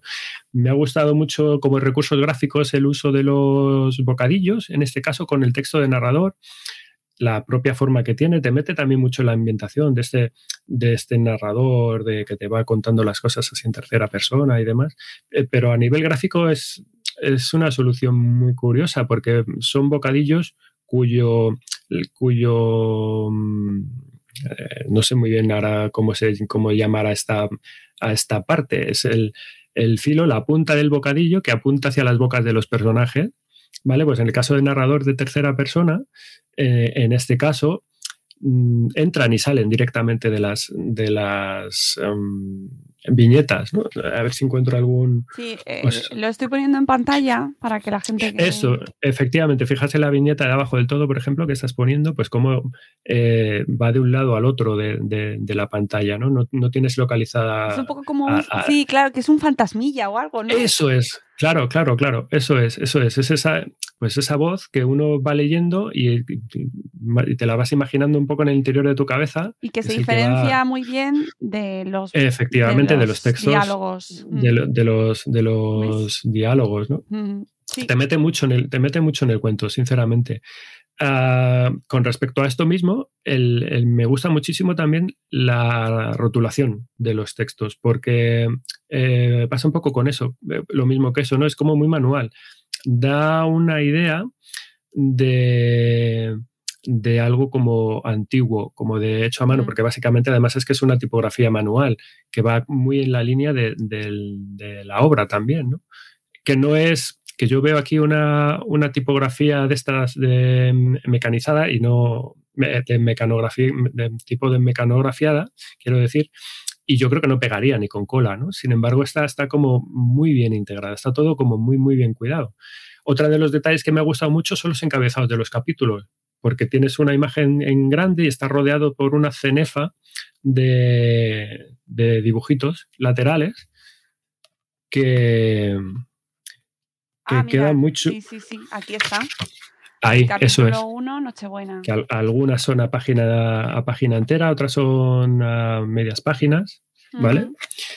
Y, y es un detalle súper curioso porque está eso, tiene mucho, muchas cositas en las, en las que fijarte y compositivamente, pues oye, funciona estupendo, ¿no? Y, y te de nuevo te retrotrae a la te retrotrae a la, a la Navidad, ¿no? El dibujo, además, el estilo de dibujo a mí me, me- me ha encantado, me gusta mucho ese estilo de dibujo, me, me recuerda a, a toda esta serie de autores franceses que salieron ya hace unos cuantos años, eh, pues tipo Joan Sfar o Christophe Blaine, que tiene un trazo muy, mm, muy suelto y muy, muy expresivo, eh, muy desenfadado, que, mm, o sea, que prima la expresividad por encima de todo. Y, y aquí se ve perfectamente. No estás buscando aquí un rigor anatómico ni nada. Es decir, eso es, es un dibujo que funciona estupendamente para contar una historia como esta o sea, y, para, y para el público al que, al que va dirigido, ¿no? Que, que te lo que te lo lees y parece que eso, que te estás contando, que te estás leyendo un, un cuento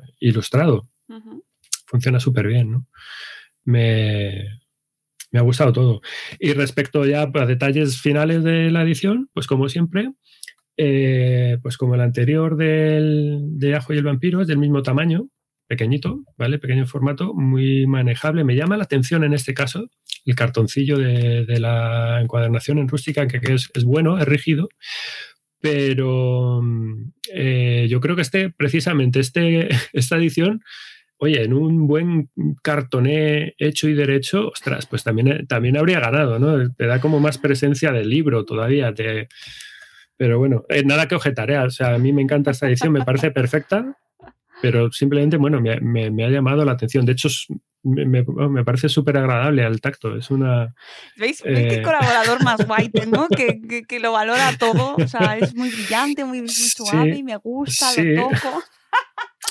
La- el otro detalle, mira, fijaos el otro detalle de, de diseño editorial que me gustaría eh, enseñaros, que os decía antes, es que en el caso de Maeva, Maeva Young, tienen un ah, QR, Ah, es verdad. ¿lo veis? Sí.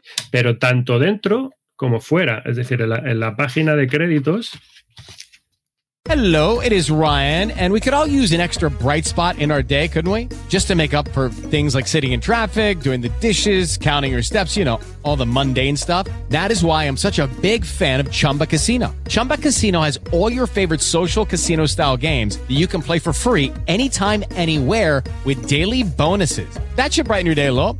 Actually, a lot. So sign up now at chumbacasino.com. That's chumbacasino.com. No purchase necessary. BGW. Void were prohibited by law. See terms and conditions. 18 plus. It is Ryan here, and I have a question for you. What do you do when you win? Like, are you a fist pumper? A woohooer, a hand clapper, a high fiver. I kind of like the high five, but if you want to hone in on those winning moves, check out Chumba Casino. At chumbacasino.com, choose from hundreds of social casino style games for your chance to redeem serious cash prizes. There are new game releases weekly, plus free daily bonuses. So don't wait. Start having the most fun ever at chumbacasino.com. No purchase necessary. BGW. Void were prohibited by law. See terms and conditions. 18 plus. También, ¿dónde estás? No También sé. lo tienen. Ah, ahí. Ah, ¿Y aquí. para qué? Lo ¿Qué lleva ahí? Para descargarte el catálogo de la Ah. de la editorial, que directamente es como acceso, acceso, acceso directo al, um, al catálogo. Descarga nuestro catálogo, Maeva Young. Pues directamente con el QR, plum, tienes de un vistazo el, el catálogo en, en tu, Y, en tu teléfono. y muy bien también eh, en la web la eh, presentación del libro que incluyan eh, las primeras páginas y se pueda ver pues todo lo que hemos enseñado Sí. directamente, que no todas las editoriales Sí. lo tienen y que es un ya- ya, esfuerzo claro. que sé que... Ya habla- hablamos de eso en el primer programa y porque a mí me parece funda- bueno, fundamental. Fundamental no es, pero como, como usuario, como lector, como padre que busca, como interesado en, a mí me parece... Sí, sí, es de agradecer. O sea, que muchas veces sí. marca la diferencia porque volvemos a lo mismo. Pues al final los cómics valen un dinero y dices, ¿en qué me... Yo, no sé, tengo 20 euros para hacer un regalo, para comprarle a mis hijos lo que sea.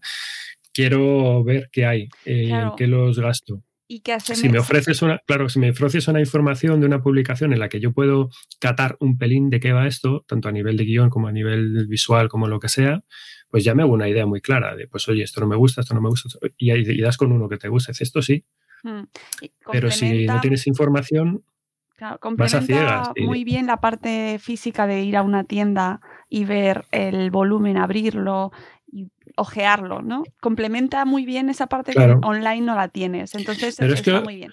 Tú fíjate que hoy en día, que yo, y de nuevo, hago, eh, siempre lo hago, el alegato de ir a comprar a vuestras tiendas de barrio eh, y hablar con vuestros libreros que os recomienden. Pero es que hoy en día eh, la gente, mal que nos pese, tira mucho de, también de compra Que sí, que online. sí. Y aunque luego vayas a. Y, y en el fondo también es una ventaja. Hay tanta información hoy en día, pues como en lo que estamos haciendo nosotros. Te, te informas a base de reseñas, de lecturas, de blogs especializados o de canales en YouTube o lo que sea. Y bueno, ya te haces una idea de lo que quieres comprar. Y vas a la web de turno, eh, clicas comprar, carrito de compra, ¡pum! y te llega a tu casa mañana, ¿no? Que, ni siquiera tienes que ir al sitio para verlo en físico, porque más o menos te puedes hacer una idea. Pero es que si no tienes una mínima información de lo que hay dentro, claro, en el fondo te la estás jugando. Porque a lo mejor sí te está, todo el mundo dice que te está, que está muy chulo y demás, pero si no ves el contenido, a lo mejor luego cuando te llega a las manos dices, "Bueno, pues ostras, pues es que este dibujo a mí me, no sé, me rechina un poco, ¿no? Ya, ya ni siquiera hablo para de cara a los críos, ya hablo, pues de compras como para comprar para, un, para uno mismo, ¿no? Y son detalles que se agradecen un montón. Otro, mira, otros detalles que me han gustado mucho también, bueno, yo creo que tengo una página de, del- de créditos que está en general está muy chula con me gustan los los esto también lo, otras veces lo, he comentado no los alegatos por la defensa del, del copyright o de las buenas conductas en materia de, edición respetuosa con el medio ambiente. A mí que pongan este tipo de cosas aquí pues eh, me, me- me gusta. Y, y ya por último bueno la nota hay una nota final de la autora de un par de páginas que me ha gustado mucho porque es la propia autora explicando sus motivaciones y su acercamiento a la obra. Los miedos que tenía, eh, los planteamientos que, que hace respecto a ella, ¿no? Y todo esto, al final, a mí, ¿qué me hace? A mí me hace ver y valorar todo el curro que hay detrás de una obra como esta, y, al final, bueno, pues también estableces como una especie de, conexión, ¿no? Porque al fin y al cabo estas son obras, realizar una novela gráfica como esta de tantas páginas son muchos meses de curro de una persona que está poniendo todo su, o sea, está poniendo el alma en, en esta obra. Es decir, voy a dedicar a lo mejor un año entero de mi vida en hacer, en hacer esto, ¿no? Pues si te lo, si la propia autora te lo está contando en primera persona, eh, pues oye, ahí hay un clic que también estableces con el autor eh, y dices, ole, chapó, chapó por ti, ¿no? A mí me hace valorar todavía más el, lo que es el producto final. Y, creo que todo este tipo de cosas son un, un acierto, desde mi punto de vista. El cascanueces y el rey de los ratones, de Mae Bayón, ¿vale? Muy bien. Bueno, seguimos, Venga, que todavía nos queda aquí tela. Venga, vamos a viajar, vamos nos- a hacer otro viaje. vamos a ir. Avisamos que iba a ser programa largo. Avisamos, sí, eh, es programa largo. Luego lo yo creo que merece escuchar la pena. Luego lo podéis escuchar por trozos. A, a trozos, sí. Pondremos a lo mejor el, El pondremos ahí minutado. los mi- mi- minutado, ¿no? Vamos hay uno al mes de cómics, hay uno al mes. Sí, que sé, disfrutar, disfrutarlo. Claro. Si yo- sí, un podcast de Sillón Orejero. Ah, voy a. Eso, por favor. Ostras, eso te lo voy a coger, lo del podcast. ¿Sí? orejero. Me ha encantado la imagen. Eh, eh, pues es que es así, no lo sé, esto es cogerlo así con un té de la mano esta tarde o bueno, tenéis todo el puente para escaparos ahí a ratos a vuestros pequeños rincones sonoros preferidos. Venga, vamos con y el paladear. Venga, vámonos a un mundo, a un mundo diferente, a un mundo, a un mundo soñado y lejano, como de cuento, con sus propias reglas, eh, sus propias leyes, sus propias dimensiones y su propio todo, ¿no? Vamos a, eh, a irnos o imaginar un mundo poblado por dioses. Cha, cha, chan. Chan, chan, chan, poblado por dioses. Terrenales, pero bueno, dioses al fin y al cabo, ¿vale? Eh, dioses a los que nosotros, simples mortales, hemos venido adorando desde hace, bueno, mil años, más seguramente. Am, imaginaos, de hecho, ponerlo en vuestra mente va a ser muy, muy fácil, ¿vale? Al dios más apuesto en el que podéis pensar. Si digo dios guapazo, Guapazo. más valiente, guapazo, el más capaz, el más heroico, el más fuerte, el más rubio, el más cachas. Sabemos Bueno, quién es ya. Ya sabéis de quién hablando, ¿no? ¿Quién se os viene a la cabeza? Vale, pues y ahora pensad que ese Dios, como suele pasar en estos casos, tiene un hermano que se lo pasa bomba tocándose la- tocándole las narices al guapo y al fuerte, ¿no? Vale, lo tenéis, me imagino que lo tenéis Sí. todos y todas, ¿no? Vale. Vamos a viajar pues a los entresijos de Marvel y a las calles de. Vamos a andar por las calles de la prodigiosa, prodigiosa ciudad de mm, Asgard. Y am, allí, pues eso, entre las estrellas. Y nos vamos eh, con, la pareja de, con la pareja de dioses más carismáticos del universo Marvel. Nos vamos con Thor y Loki. Thor y Loki, problema doble de Panini, de la editorial Panini. Y lectura, pues bueno, recomendada a partir del, yo creo que de los 8, 9 añitos, es perfecto. ¿Vale? Esto, ¿quién firma este TVO? Lo firma, aquí tenemos un equipazo, ¿vale? Eh, Mariko Tamaki al guion y las Gurihiru, el dúo Gurihiru a- en el dibujo, ¿no? Cartoné, cartoné 96 páginas de un buen tamaño, tamaño grande, ¿vale? Eh, 11,95 euros. Mariko Tamaki, bueno, ahora cuando hablemos de la, de la autora os, os cuento. Tori Loki, eh, problema doble. ¿De qué va esto? Bueno, pues aquí tenemos en esta obra tenemos a un jovencito Thor. Aquí tenemos a los, a los hermanos en una etapa de su vida adolescente, por así Mm. decirlo. Son, los presentamos, sí, en plan jovencitos. Tenemos a Thor eh, abriendo la historia, orgulloso, poderoso, eh, alta- altanero como es él, ¿no? El dios eh, asgardiano del trueno, fardando aquí de sus, de sus cualidades, ¿no? Es decir, de, de su molonidad, de mira qué cachas estoy, mira lo bien que manejo mi, mi martillo Mi a todas las muchachitas asgardianas que pasan por allí a, ponerlas embobadas, sí, básicamente es esto. Y aquí que aparece Loki por ahí, bueno, eh, para simplemente plantearle un nuevo desafío, que sea lo que se dedica a Loki, es decir, a meter en problemas a su hermano. Thor, lógicamente, pues está vuelta ya de todo de él y dice, déjame en paz, paso de ti, no quiero saber nada. Pero obviamente, ¿quién es Loki? Loki pues, es el dios del engaño, es el, es el dios de los entuertos, el dios mm, que sabe cómo darle la vuelta a las cosas para llevarse el gato al agua. Y al final, pues Thor, como tiene me- medio dedo de frente, eh, pues se termina picando y termina cayendo como suele pasar y como, y como, como tiene que ocurrir, ¿no? ¿Qué es lo que le plantea Loki? Eh, ir a meterse en las cámaras privadas del tesoro de Odín y coger un objeto mágico. Y ni corto ni perezoso, pues ahí que se van los dos. Y claro, ¿qué ocurre? Pues que las cosas, pues como siempre pasan, pues no terminan de salir como ellos esperan, la lía muy parda, desde, o sea, terminan desencadenando algo que se les va totalmente de las manos. ¿Y mm, de qué va esto? Pues va de arreglar todo este entuerto en el que se están metiendo, básicamente. Eso es Tori Loki, problema doble. una de las cosas que yo quiero destacar, sobre todo que quiero comentar de este cómic, es que, bueno, obviamente a nadie se le escapa que estos dos personajes que lo han pegado eh, gracias al universo cinematográfico de Marvel, y es, son personajes que están aquí en el top hoy día de, la popularidad, ¿vale? O sea, por, ese lado, qué mejor manera, qué mejor ocasión para descubrir estos personajes, pues a la chavalada, a, nuestros críos, a nuestras crías, si todavía no han tenido un contacto directo, y, a, eso me refiero, hablo con descubrírselos desde un punto de vista literario, ¿no? Porque hasta los más pequeños de la casa, quiero decir, hasta mi hijo que tiene cuatro años escasos sabe perfectamente quién es Thor. Mm.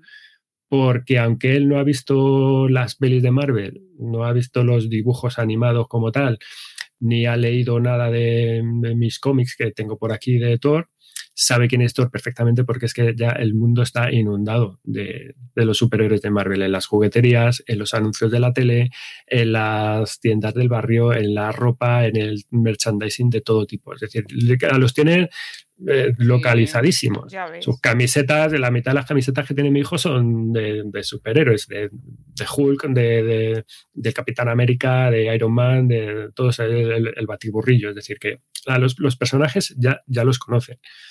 Pero bueno, digamos que esta es una manera de, bueno, sabes quién es Thor, pero realmente no sabes nada sobre Thor. Pues vamos a meter a, mm, por ahí la cabecita, ¿no? Y yo creo que este es el gran valor de, de este cómic, que para mí es el cómic perfecto de lo que yo llamo un cómic bisagra o un cómic llave, que es precisamente su utilidad, bueno, su utilidad no es que sea útil, pero que precisamente lo bueno que tiene es que es justo eso, que es una función, la función que, te permites con este cómic es la de facilitar o la de abrir toda una serie de, puertas para ah, favorecer la introducción de toda una serie de cosas. Es decir, mm, con Tori Loki, con esta, con esta lectura, ¿qué nos permite hacer eh, a un nuevo lector, de cara a un nuevo lector o a una nueva lectora? Ah, lo primero, obviamente, es conocer quiénes son, de dónde vienen y qué hacen estos personajes, los personajes principales. Thor, Dios del trueno, Loki, Dios de las mentiras, Odín, el padre de todos, ¿vale? Y un poco la, principal rama de, esta mitología nórdica. Mm, una segunda llave, una segunda puerta, un segundo rincón al que accedes con esto. Esto te da pie a introducir otros personajes y otras colecciones de Marvel. Te da pie a, oye, ya que sabes quién es Thor, vamos a eh, ver con quién se junta Thor.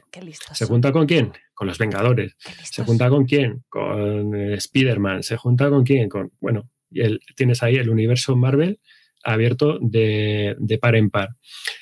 ¿Qué más puertas te permite abrir esta bisagra? Te permite, si quieres, comenzar a hablarle de mitología. Claro de mitología, en este caso nórdica. Bueno, pues una mitología de panteón de dioses vikingos.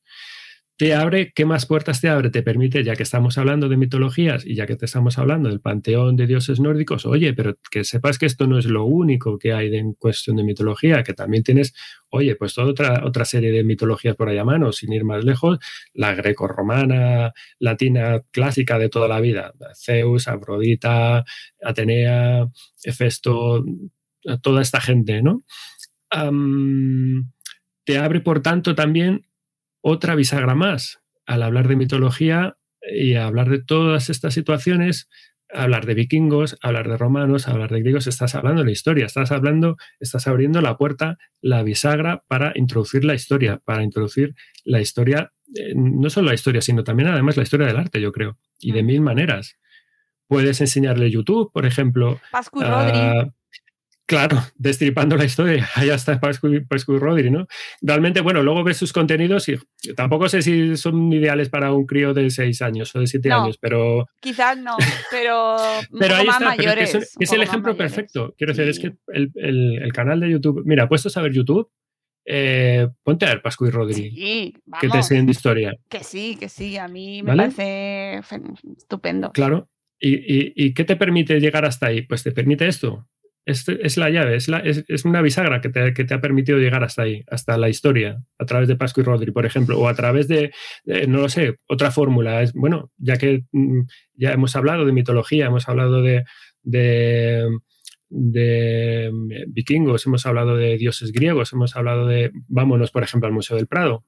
Hey guys, it is Ryan. I'm not sure if you know this about me, but I'm a bit of a fun fanatic when I can. I like to work, but I like fun too. It's a thing. And now the truth is out there. I can tell you about my favorite place to have fun Chumba Casino. They have hundreds of social casino style games to choose from, with new games released each week. You can play for free anytime, anywhere. And each day brings a new chance to collect daily bonuses. So join me in the fun. Sign up now at chumbacasino.com. No purchase necessary. Group. Void were prohibited by law. See terms and conditions. 18 plus. Lucky Land Casino asking people what's the weirdest place you've gotten lucky? Lucky? In line at the deli, I guess? Haha, in my dentist's office. More than once, actually. Do I have to say? Yes, you do. In the car before my kids' PTA meeting. Really? Yes. Excuse me, what's the weirdest place you've gotten lucky? I never win and tell. Well, there you have it. You can get lucky anywhere playing at LuckyLandSlots.com. Play for free right now. Are you feeling lucky? No purchase necessary. Void where prohibited by law. 18 plus. Terms and conditions apply. See website for details. Vamos a aprender de arte, Sí. de pintura, cómo... No, o sea, nos lo estás vendiendo idealmente y además es que no hace falta. Es decir, si es que está guay ya solo de por sí mismo. Pues eso, pero, pero fíjate, por eso yo quiero, no sé, quiero ensalzar el, el valor de publicaciones de este tipo, como es Sí. que esto es una puerta que se abre a un, Y a un además, millón de cosas. eh, Thor y Loki son precisamente dos personajes que últimamente han tenido lanzamientos a tutiplén eh, literarios, ¿eh? porque tenemos, tuvimos en el Claro, podcast hay una un novela. año por ahí a Gisela Baños, que es una escritora de ciencia ficción con, que tiene una colección en Shackleton Books eh, para niños, Shackleton Kids, eh, que son eh, libro ilustrado, no es cómic, ¿vale? pero, pero cuento para, para, para niños, o sea, estas edades, y precisamente tiene un par de libros, me parece, si no me equivoco, de Tori Loki, donde también trata con las leyendas y todos estos capítulos de sus historias. Y, y- y no solo ella, ¿eh? ha, ha habido más lanzamientos de Tori Loki, o sea que es Sí, eh, hay- de hecho, Loki tiene una novela, un juvenil, novela, novela, de, no sé de las páginas que tiene, pero unas cuantas, ah, y es un de- de- personaje. del Loki de Marvel. Y es un personaje que tiene luego encima Claro. ramificaciones ya en público más adulto, juvenil, adulto, Claro. hay tema diversidad, ¿no? Abre muchas conversaciones. Uf, esto, es- esto da para infinitas posibilidades también, como el año, Vamos, vamos. como el año Vamos, de Chivimundo. Vamos. Pues es que ese es el tema. Y luego, bueno, que básicamente pues es que es un cómic que tiene mucha acción, mucha acción, que es muy divertido, que mm, yo creo que esto es el típico cómic de, de hacer las delicias a mayores y a pequeños, porque además es que el- para adultos mola. O sea, a mí me ha gustado mucho, me ha parecido muy, muy divertido. Y es que esta línea es la línea de Marvel Action, es una línea específica de, de Marvel que va un poco en paralelo con la que hemos hablado de la línea de, de novelas gráficas de Scholastic que hemos hablado en otros programas atrás, Mm. para introducir el- los personajes a los jóvenes eh, lectores, a los lectores nuevos. Y está muy bien, porque tienes en- de la misma línea, tienes otras obras de, pues, de Spider-Man, de los Vengadores, tiene unos cuantos tomos ya, y funciona, yo creo que está súper, súper bien.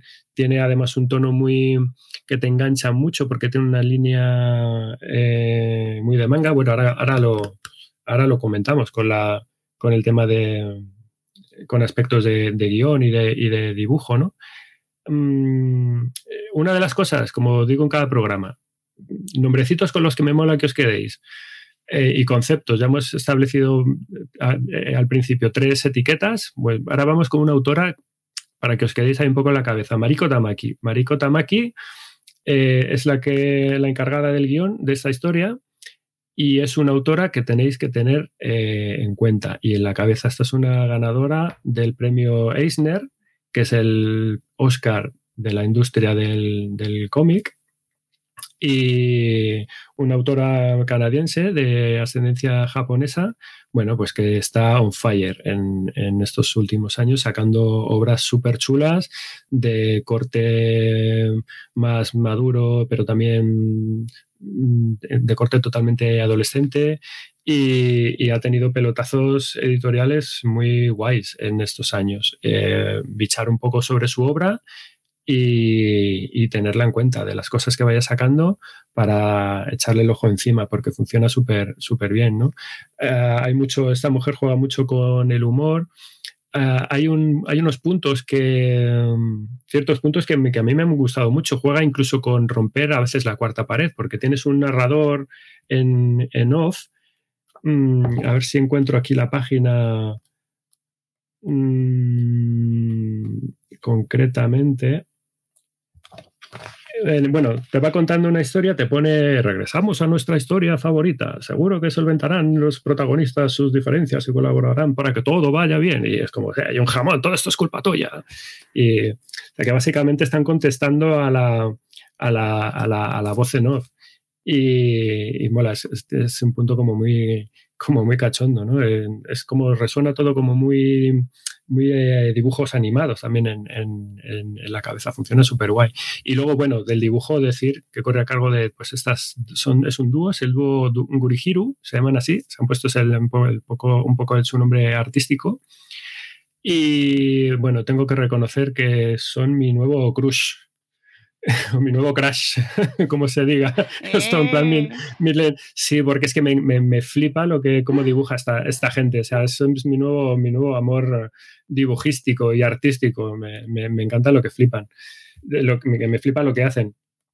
Y mm, se reparten las tareas creativas. Digamos que el concepto de, del cómic a nivel visual lo organizan entre las dos y luego una es la que hace el dibujo y la otra el dibujo a lápiz y la tinta y la otra aplica el color, ¿no? Es una especie de tándem creativo, llevan funcionando ya muchos años así y, les va muy bien, trabajan mucho para el mercado americano, para Marvel y, lo mismo, es un, un, tándem que lo, que se lo están petando y es que funciona guay, tiene un estilo obviamente muy, muy, muy, muy marcadamente manga. Y funciona guay, porque es que es esta mezcla de personajes netamente de la industria norteamericana, del superhéroe, pero con un aspecto eh, oriental, que además es el aspecto que más está triunfando hoy día entre los chavales. O sea, la lectura manga es lo que lo rompe a nivel editorial. Y funciona guay, porque además tiene también una estética que recuerda mucho eso a los, a los dibujos animados. Esto podría ser una, una serie de animación, pero perfectamente. O sea, que entra, entra por los ojos. No, pues, no creo que lo hayan descartado, ¿eh? Conociendo a esta gente. Mm. Eh, esto lo tienen todo pensado. Por eso. O sea que al final, antes o después lo harán. Deciros que esta misma, este mismo tándem tiene otros títulos dentro de la misma línea, con Spider-Man y con Veneno, protagonizados por ellos. Y, o sea, que tenéis más de dónde tirar, ¿no? Tiene una producción ya de, años, ¿no? Y, nada, em, a mí me ha gustado mucho. Yo lo recomiendo un montón. Eh, cuanto a edición, es un tomo, de hecho, recopilatorio, porque esto salió originalmente como una serie limitada de cuatro números. Aquí te lo han recopilado todo en esta edición, que funciona muy bien, con su cartoné también de, calidad, ¿no? El tamaño, a mí me gusta mucho el tamaño porque eh, permite lucir el dibujo que, el que luzca súper bien. Luego, estos formatos a veces reducidos, depende cómo sean, también van bien, pero en este caso el tamaño eh, grande, pues funciona muy bien, hace que, el arte eh, salga y, destaque, efectivamente, que luzca. Hay un detallito tipográfico que quería, que quería señalaros y es que el tipo de tipografía, el tipo de tipografía, el tipo utilizado de letra, es, de tipo como las unciales de, mm, medievales, que te otorga un aspecto visual como muy nórdico. Es una tipografía que se utiliza mucho, es un recurso tipográfico o de diseño tipográfico que se utiliza mucho para ah, que los eh, lectores asocien a los personajes de ascendencia nórdica, vamos a decir, con, ese con ese, con ese origen, nórdica, céltica, etcétera, ¿no? En el que estás mezclando Mm, todo va con caja alta, es decir, con mayúsculas, pero a su vez integras algunas letras en minúscula, como las A, la, o la A, o la M, o la N. Y eh, cuando lo lees, mm, intuitivamente es como, mm, hay algo nórdico que estoy leyendo yo aquí. ¿no? Se utiliza, yo digo, como recurso gráfico para situarnos a personajes que con procedencias así nórdicas en diseño se utiliza, se utiliza bastante. Ejemplos de esto que tenemos todos en la cabeza, si lo recordáis, es en la series y los godos, ¿vale? ¿Cómo era la tipografía cuando hablaban los, los bocadillos de los godos, de Asterix y los godos? Si no lo tenéis en la cabeza, si tenéis un Asterix a mano, ir a mirarlo, ¿no? Porque estaban los diálogos, las viñetas de los bocadillos, cuando hablaban los godos, estaba escrito con letra ótica. Pues esto es un poco la misma, la misma esencia, es decir, diferenciar con la propia tipografía la procedencia de, geográfica, por así decirlo, de los, de los personajes, ¿no? o étnica. O, es un recurso visual que se utiliza mucho y me, y me apetecía contarlo porque a lo mejor a los chavales les llama la atención, mucho, sobre todo un poco por eso que de lo que digo, ¿no? porque están mezclando minúsculas con mayúsculas y, y a lo mejor dicen, oye, ¿qué es esto? ¿no? Y por último, bueno, pues una pequeña galería final de ilustraciones de en plan así fanarts de, ah, de autores de la de autores de la compañía eh, con lo típico que suelen venir en este tipo de ediciones, portadas alternativas y cosas así. Bueno, Tori Loki, problema doble, muy muy chulo. muy chulo. Recomendación hecha. Nos la, nos la apuntamos. Lo apuntamos. Y bueno, la siguiente va a correr un poco de tu cargo. Sí, eh, me encanta, la verdad es que es guay poder meter ahí de repente, aunque evidentemente no voy a estar a tu altura en la reseña, voy a, opinar eh, un poco más desde mi nivel, ¿vale? nivel lectora bueno, aficionada. déjame, déjame introducir simplemente sí, sí, sí. detalles técnicos, ¿no? Eh, la obra, bueno, ahora nos cuentas tú el título, ¿no? Pero se titula ¿Y a ti qué te ha pasado? Nos lo trae Liana Editorial. Mm, lectura sobre eh, nueve años, a partir de nueve años. Creemos que está, que está muy bien. Jenny Jordal al guion y al dibujo. Es una ilustradora, dibujante que ya hemos traído, trajimos en el primer programa una obra suya edición en cartoné, ahí cuando tienes que hacer eso tú así, taca, taca, taca, taca, a ver qué tal suena. ahí, cartoné, cartoné del bueno. 216 páginas a 23,50, ¿vale? Y lo único que yo quería comentaros de esto, para que veáis, introducir de qué vamos a hablar, es el, los tags, es decir, también las etiquetas de la publicación por parte de la propia editorial, que son acoso escolar, adolescencia, amistad, cambios, crecer, cuerpos, diversidad, familia, feminismo, preadolescencia, salud mental, sororidad y trastornos alimentarios.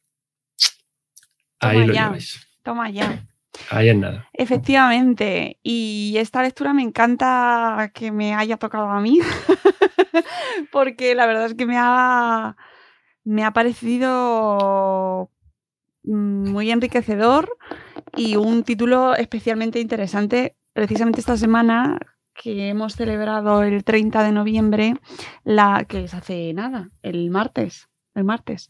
El martes pasado fue el Día Mundial contra los Trastornos de la Conducta Alimentaria y que haya no, no será casualidad, seguro que está todo pensado ¿no? en las publicaciones, pero este libro mm, creo que viene a, manifestar una preocupación que existe en, el- en la sociedad y una visibilidad cada vez mayor a los trastornos de la conducta alimentaria.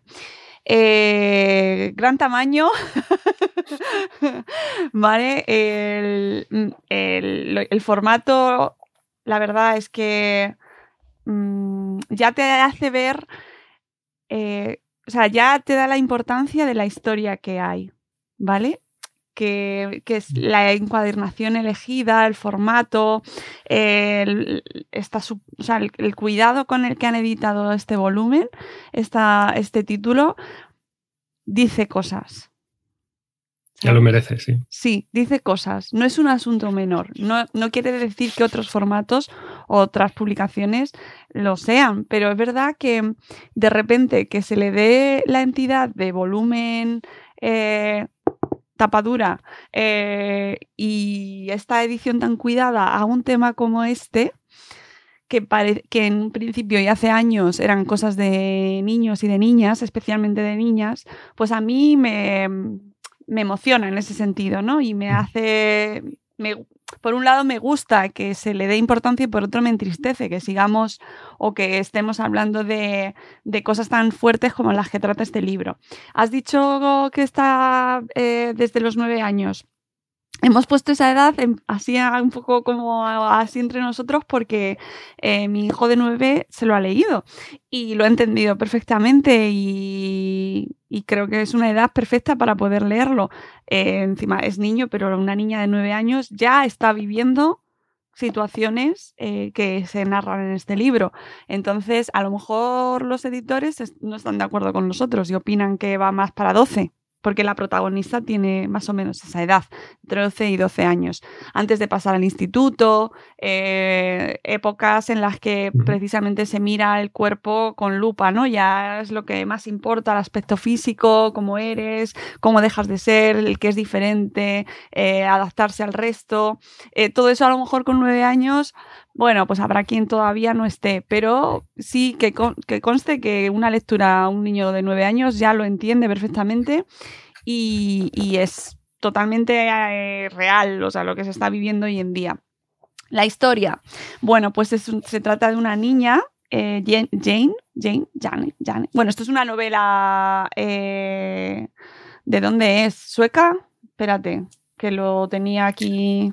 Sí, posiblemente, o Noruega, ¿no? Creo que era la, la autora, me parece que era nor- Noruega, Noruega. igual. Noruega, sí, ¿vale? De hecho, esta obra es una obra ganadora del Brage, Brage Prize, Brage Prize 2020 al mejor libro infantil y juvenil y nominada al premio del Ministerio de Cultura noruego a la mejor novela gráfica infantil y al premio Epic Reader Award 2021-2022 y esto me encanta este término.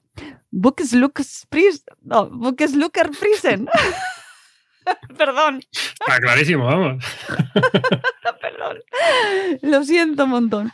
Pero bueno, que, que los personajes, o sea, y es la- está situado en un contexto, pues eso, noruego, ¿vale? Nórdico. De los países del, del norte. Eh, la protagonista Jane, pues tiene una constitución eh, mm, gruesa, ¿vale? Es de constitución grande. Y además, eh, lo primero empieza el libro, ya te lo, está, te lo, te lo tiran en la cara, ¿vale? O sea, em, esto sí que me parece muy interesante y es la, eh, las pocas...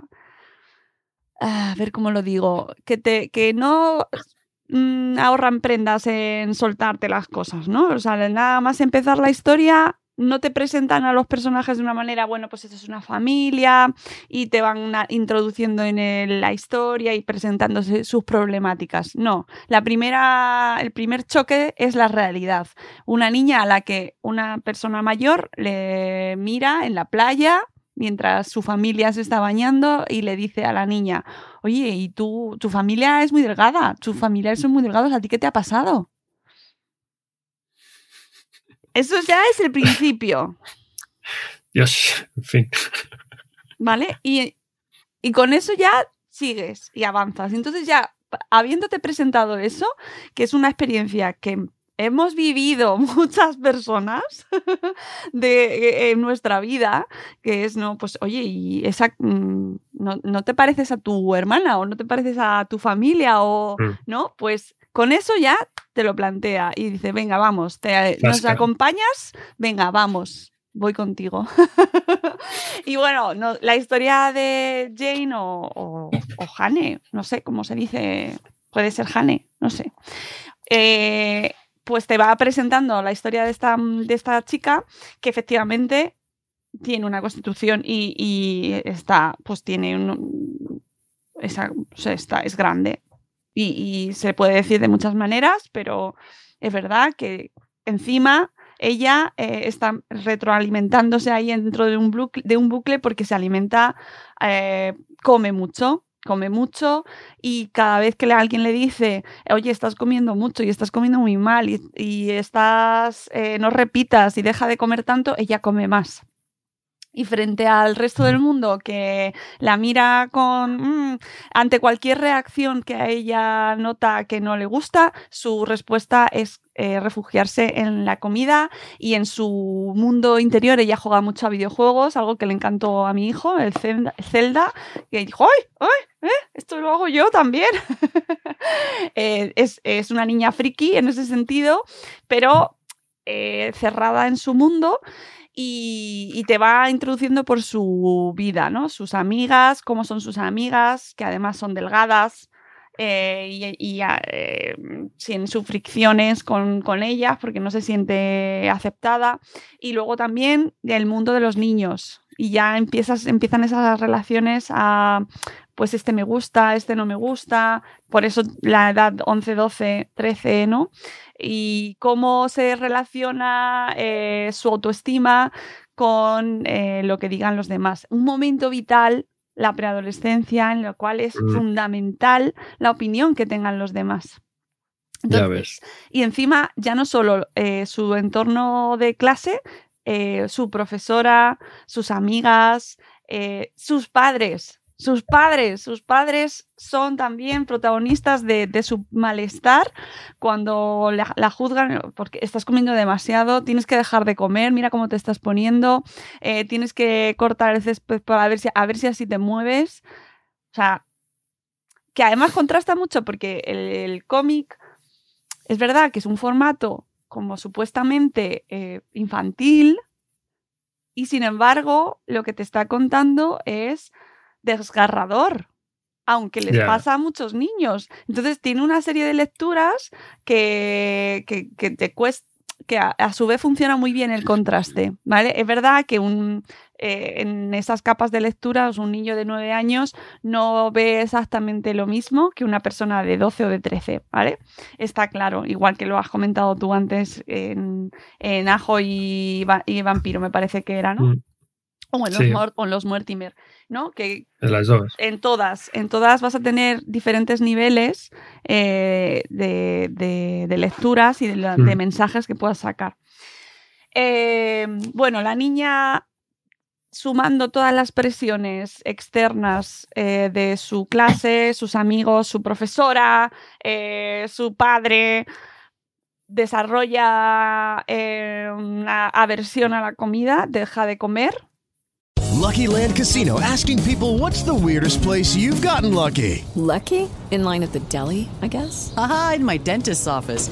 More than once, actually. Do I have to say? Yes, you do. In the car before my kids' PTA meeting. Really? Yes. Excuse me, what's the weirdest place you've gotten lucky? I never win and tell. Well, there you have it. You can get lucky anywhere playing at LuckyLandSlots.com. Play for free right now. Are you feeling lucky? No purchase necessary. Void where prohibited by law. 18 plus. Terms and conditions apply. See website for details.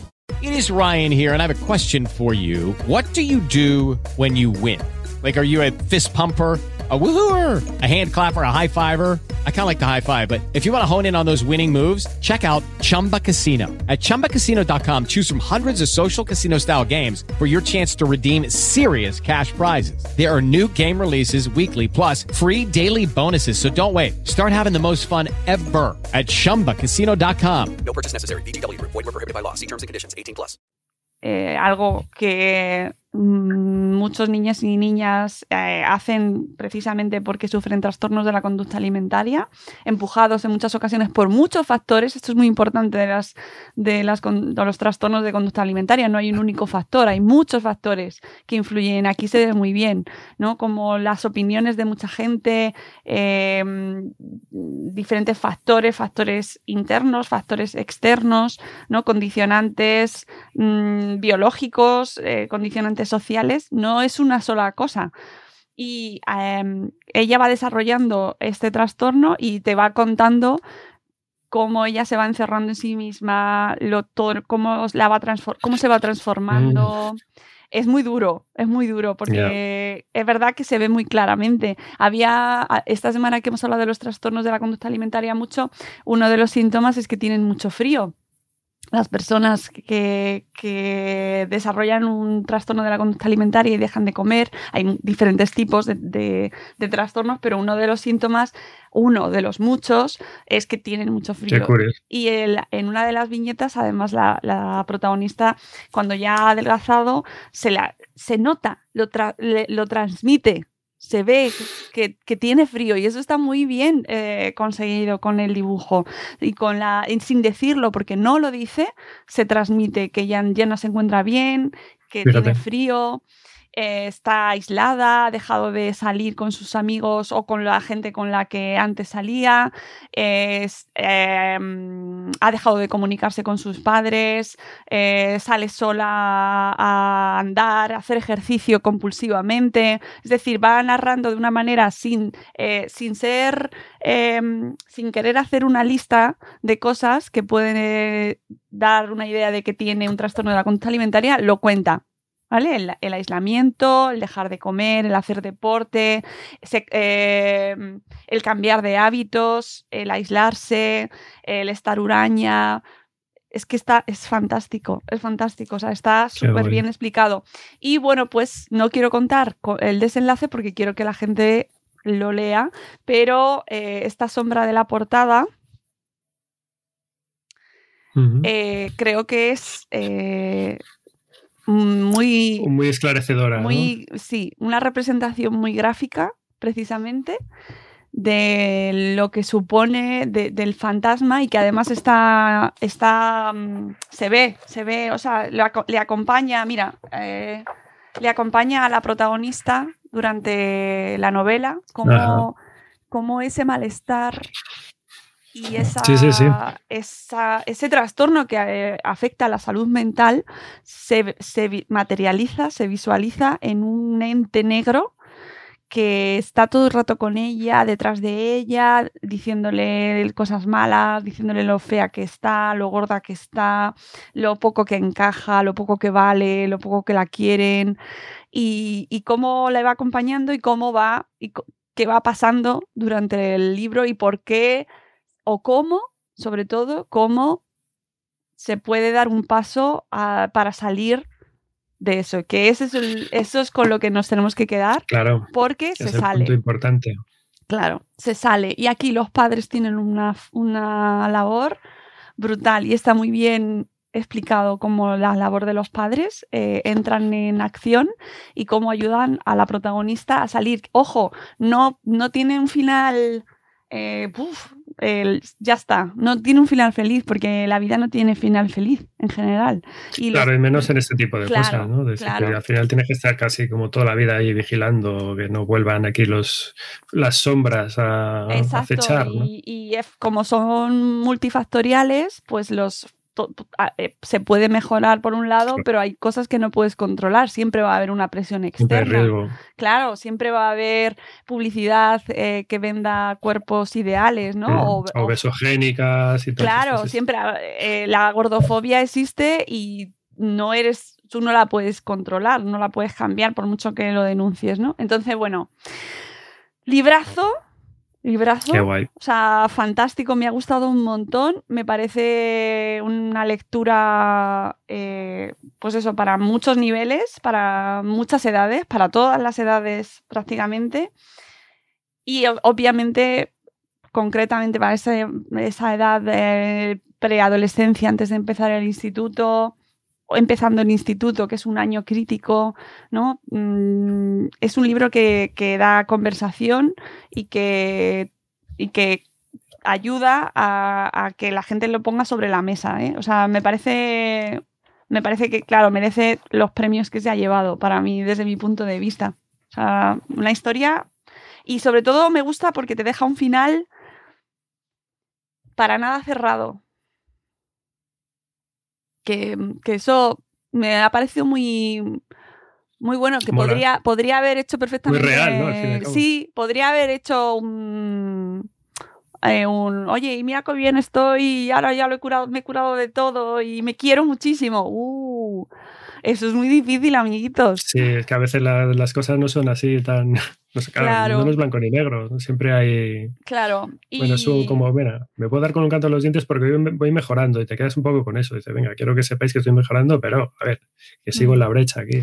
Y luego, aparte, eh, ya a nivel de, de producción, de, de, de, dibujo, de mm, la utilización de la imagen, eh, tiene más imagen que texto, es, eh, es decir, es muy expresivo el dibujo y eh, te invita a, por ejemplo, eh, tiene ilustraciones a lo mejor a doble página, ¿vale? Escenas a doble página que, que ya tienen mucho mensaje, ¿vale? Es muy, muy, uh -huh. muy expresivo sin ser un dibujo, un dibujo, muy detallista, al contrario, es más bien sencillito, pero... Y luego además con pocos colores, um, usa, usa una paleta muy sencillita, no...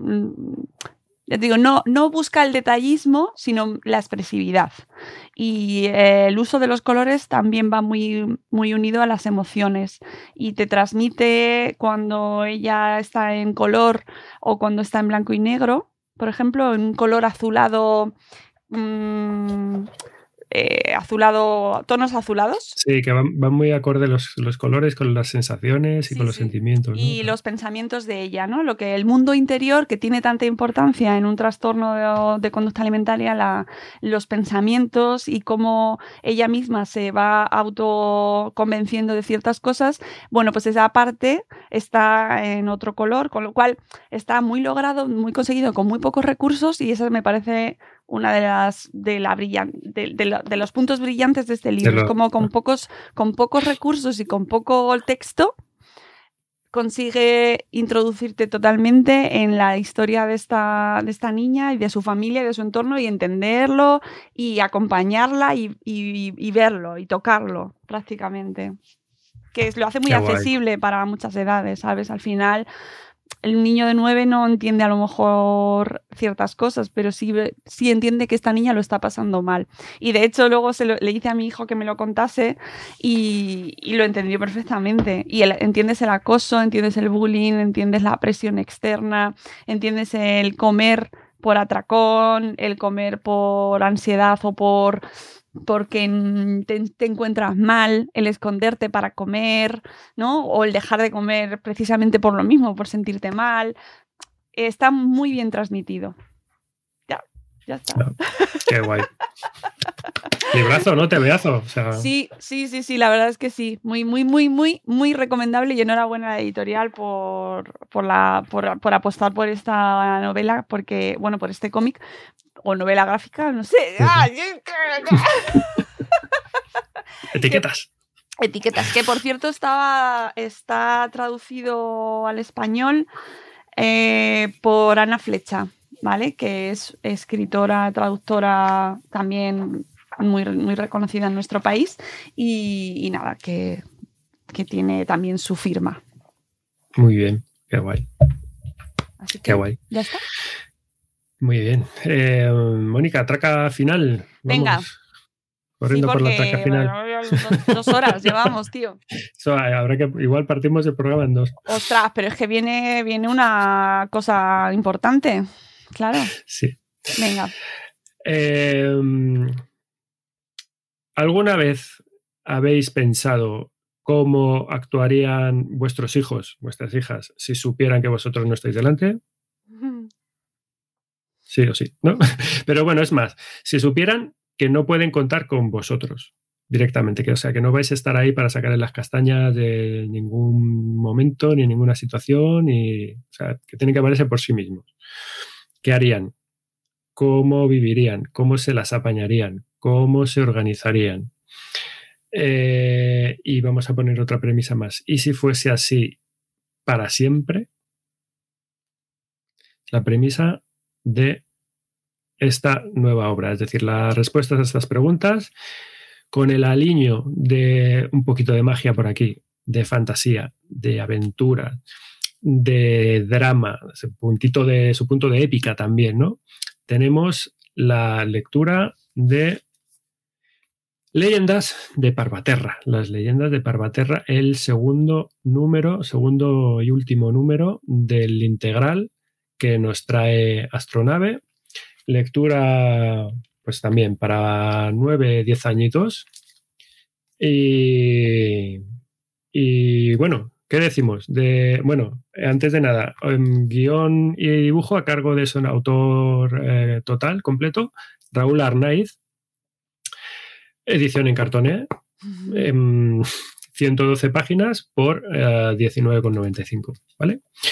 Parvaterra, ¿qué es esto? ¿De qué va? Pues mm, la historia nos sitúa en Parvaterra, que es un mundo, es una tierra habitada por todo tipo de criaturas así mágicas de cuento, ¿no? Elfillos, hadas, ogros y demás, y humanos también, por supuesto, pero en la cual los adultos desaparecieron misteriosamente de la faz de esa tierra hace, bueno, tiempos inmemoriales.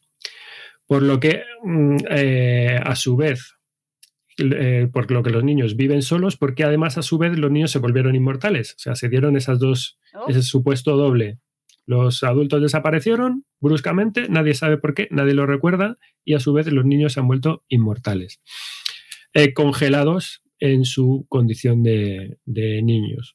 Estos niños, los que quedan, nos los eh, sitúan en una isla eh, cuyo territorio está organizado en tres espacios diferenciados, en tres zonas. ¿no? Cada zona está dominada por una facción que se diferencia de las otras en eh, origen y en función básicamente de algo tan chorra como el color de pelo. O sea, están los pelirrubios por un lado, están los pelinegros por otro lado y están los pelirrojos por otro lado. Básicamente es esto. Y esto es un poco lo que organiza y lo que estratifica esa sociedad en la que solo viven niños, niños inmortales, ¿no? Los pelirrubios. ¿Quiénes son los pelirrubios? Los pelirrubios es la élite guerrera, es la élite caballeresca. Eh, están a la gresca con los pelinegros, que los pelinegros tienen este lado más eh, mágico, más intelectual, desarrollado, que son más contemplativos, más estudiosos, por así decirlo. Uh, más cercano pues esto al, al, al, desarrollo de las artes mágicas y místicas. Y básicamente están en un, en un conflicto que los desarrollan por pura inercia, es decir, de vez en cuando los pelirrubios están, se vuelven a la, gresca y deciden que van a dar por saco a los pelinegros, los otros se defienden y bueno, realmente nadie sabe de dónde viene ese conflicto, ni, por, ni a dónde se remonta, ni, de qué surge, sino simplemente pues es esto, es la inercia y es un poco su leitmotiv, su modo de vida, ¿no? Luego están los pelirrojos que viven apartados un poco ahí a su rollo, que se dedican a la piratería y a navegar y bueno, y pasan un poco de, de, los demás. Aquí aparece nuestro protagonista, el protagonista de la historia se llama Leo, es un pelirrubio, es un amigo personal del rey de los pelirrubios, eh, caballero eh, hecho y derecho. Y bueno, este chico empieza a tener unos sueños mm, proféticos que son, son ecos del pasado, por así decirlo, de una época en que los antiguos dioses y los mitos de esta, de esta gente, bueno, pues convivían con ellos. ¿Quiénes eran los antiguos dioses? Los adultos. Eh, es decir, es como es el, resuena, el resonar del, de lo que era antiguamente, pero que con el paso de tanto tiempo ya se han olvidado, ya ha caído en el olvido. Es decir, quiénes eran esos antiguos dioses, quiénes eran los adultos, por qué desaparecieron. Y luego, a su vez, pues también, como suele pasar en este tipo de historias, pues también el antagonista. Hay una sombra eh, ominosa, un mal oscuro que está también ligado y enlazado a la desaparición de los antiguos adultos. y amenaza de nuevo, amenazando pues la coexistencia de, del propio mundo y de los que, y de los que allí quedan. Mm, así que bueno, pues tenemos a este héroe, este personaje protagonista, convertido en, en, héroe también a su pesar, por así decirlo, que es el supuesto salvador profético, se ha convertido en el salvador profético, es el que va a dar respuesta a estos enigmas que vienen arrastrándose desde tiempos inmemoriales de qué ha ocurrido con los, eh, con los adultos y por qué están las cosas así como están y de dónde viene todo. Es el que va a dedicar a deshacerte, a deshacer todos esos entuertos y a proteger el mundo pues de, este problema gordo que quiere volver a, a, acabar con lo que con lo que queda, ¿no? básicamente este segundo volumen, este segundo y último volumen, pues viene a continuar lo que es el origen del principio de la historia con el primer volumen. Es decir, tenemos al personaje ya totalmente encaminado en su misión, recorriendo los territorios de las poblaciones de, toda esa tierra, pues en pos de, solucionar esa trama final, básicamente. Eh, perseguido, acosado por los enemigos que vienen arrastrándose desde el primer volumen, enemigos nuevos que surgen ahora. Uh, un personaje que se encuentra muy solo, porque, bueno, pues con esta condición de um, profética, pues por donde va pasando a la vez le van aclamando, pero a la vez eh, siguen persiguiéndole, intentando que no desarrolle la misión, que lleve a cabo lo que tiene que llevar proféticamente hablando. Eh, es, bueno, es, un historión, ¿no?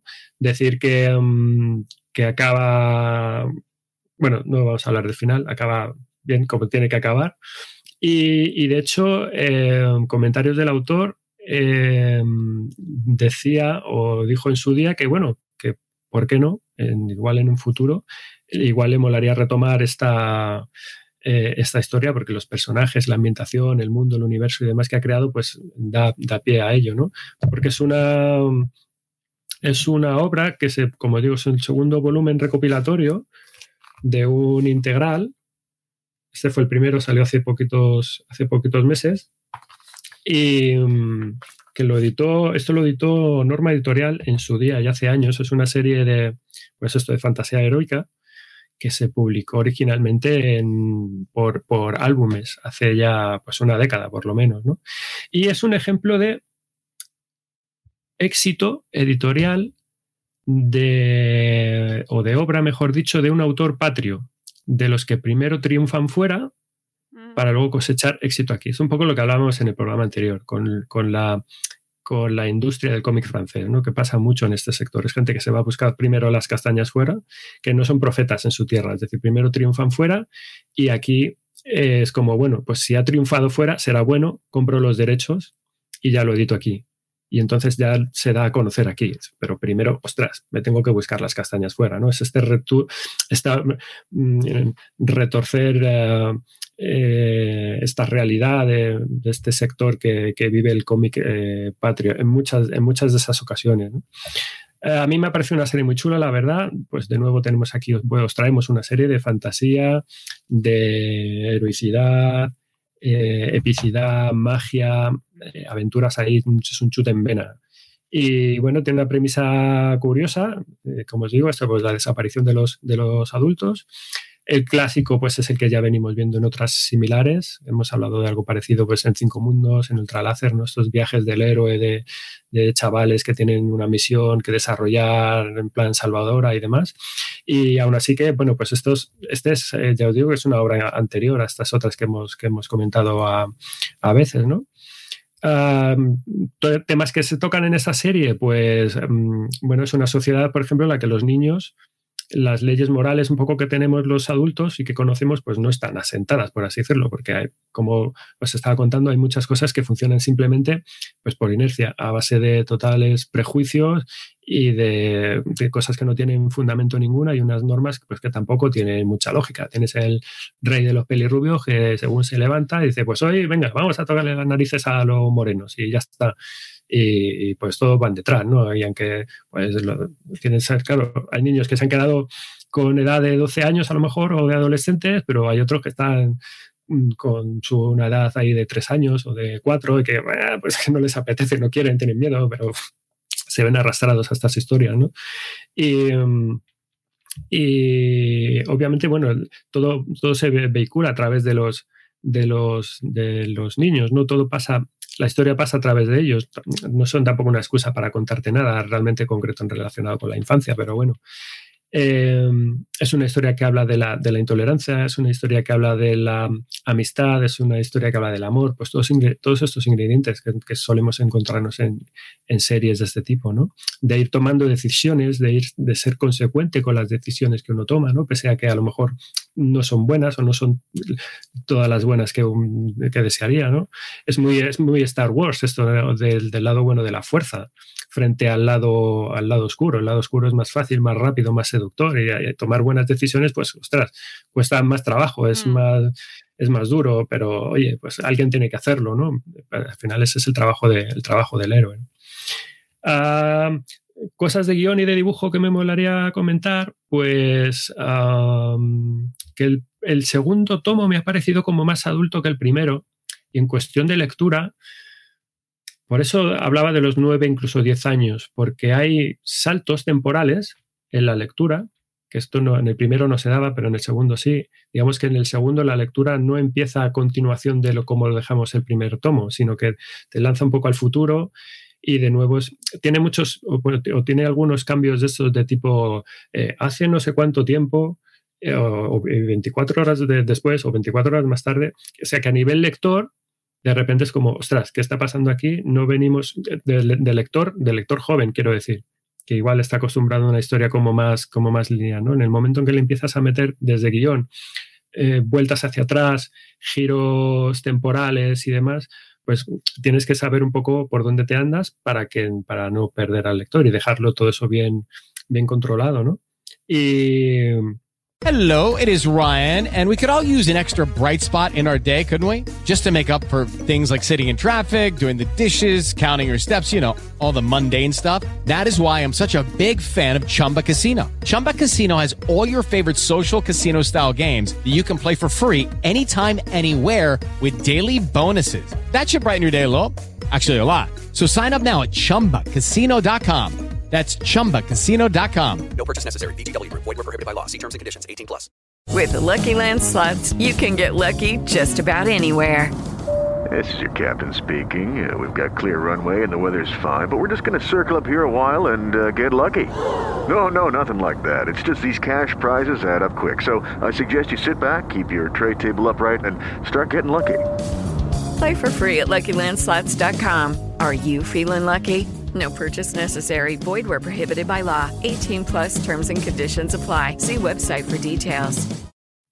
Por eso digo que, que bueno, si, te, si, de buenas a primeras planteas otro contexto, tienes que explicar bien que realmente es algo que está pasando a posteriori, o mejor, o luego a, a posteriori cuentas de dónde viene esa situación en la que has metido.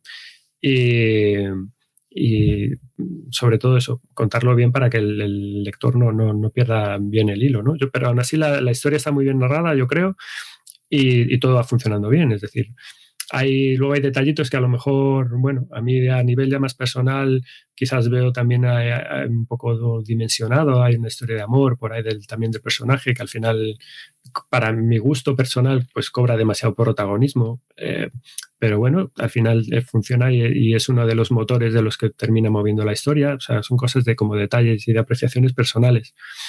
Y hay, me da mucha pena que no se pueda haber desarrollado muchos de los personajes secundarios que aparecen por ahí, porque visualmente tienen mucho potencial y dices, oye, yo quiero saber más de esta gente, quiero saber de dónde este personaje me gustaría saber más de él, de dónde sale, cuáles son sus circunstancias y tal. Yo creo, y además creo que eso está muy bien porque al final que el lector quiera saber más, pues siempre es una buena señal, una señal de que hay un interés por, por la historia, yo creo. Y luego con respecto al dibujo, si el otro día hablábamos, os pongo un ejemplo de, de algo que me daba TOC, pues aquí también tengo otro ejemplo eh, enorme de, de algo, de un detalle que me, que me da otro toque también a, a, tope, ¿no? Y es el trazo, es el trazo en el dibujo de este chico. Es un trazo muy peculiar. ¿Y por qué me da toque? Porque eh, dibuja o, o finaliza con un trazo de un característico diente de sierra. ¿Vale? Esto para el que no esté acostumbrado a lo mejor no lo notas. De hecho, te pones con la lectura, tampoco lo notas especialmente, o, mejor dicho, cuando te pones a leer, pues ya te acostumbras, el ojo se te hace. Pero es algo, es algo muy, muy, de- mm, muy raro. A mí se me hace muy raro porque eh, le da a la vez un punto que es muy suelto, con mucha soltura, pero tiene otro punto casi como de, de algo mecánico, como de trama, ¿no? Visualmente lo ves y hay en momentos en los que, ostras, podrías decir, joder, esto está, está mal escaneado, está como pixelado o algo así, ¿no? Y, Ya te entiendo, sí. y- y es que realmente no es, no es así, porque es que es el, el propio trazo que ha utilizado este, este chico para finalizar la, finalizar la, la tinta, ¿no? El, el acabado. Eh, para mí es una cosa rara, yo no, me, no recuerdo haberme encontrado algo así nunca. Estoy, pues, al final uno está más acostumbrado a una línea más, más, más pura, más, más cerradita, pero bueno, eh, es una cuestión de acostumbrarse. De hecho, pues te metes en la lectura y son detalles que se, que se te olvidan, lo asimilas y ya está. De hecho, eh, quiero destacar frente a, frente a un poco todo, eh, que para mí, quiero decir, eso es un detalle muy particular. Yo quiero destacar el, el- el dibujo, que me parece una pasada, es un, un punto fuerte, o sea, fuertísimo de, de esta serie. Ah, el arte visual en general, de- en su conjunto. Yo creo que se nota mucho que, el- que este, que este chico viene del mundo de la animación, que de hecho viene del mundo de la animación, porque las viñetas es que es un dinamismo puro, o sea, en, en encuadres, en poses, cómo se mueve, cómo vibra todo. ¿no? O sea, que a veces te estás, estás como viendo una peli de animación. Pasa un poco con lo mismo que hemos hablado antes con, con el cómic de Thor, ¿no? Eh, esto pide serie de animación y parece que, parece que estás que estás viéndolo y que estás y que estás leyéndolo. Del hecho, de hecho juraría que en, en algo que he leído de él en alguna entrevista que en origen eh, el planteamiento habría, había sido ese, pero bueno, que se- eso se iba totalmente de las manos, no había posibilidades y demás. Y bueno, de hecho, pues me, dedico, lo hago en cómic y, y funciona guay. Si el autor es- escucha, llega a escuchar esto y, y lo afirma, lo corrige, pues él lo, lo podrá decir, ¿no?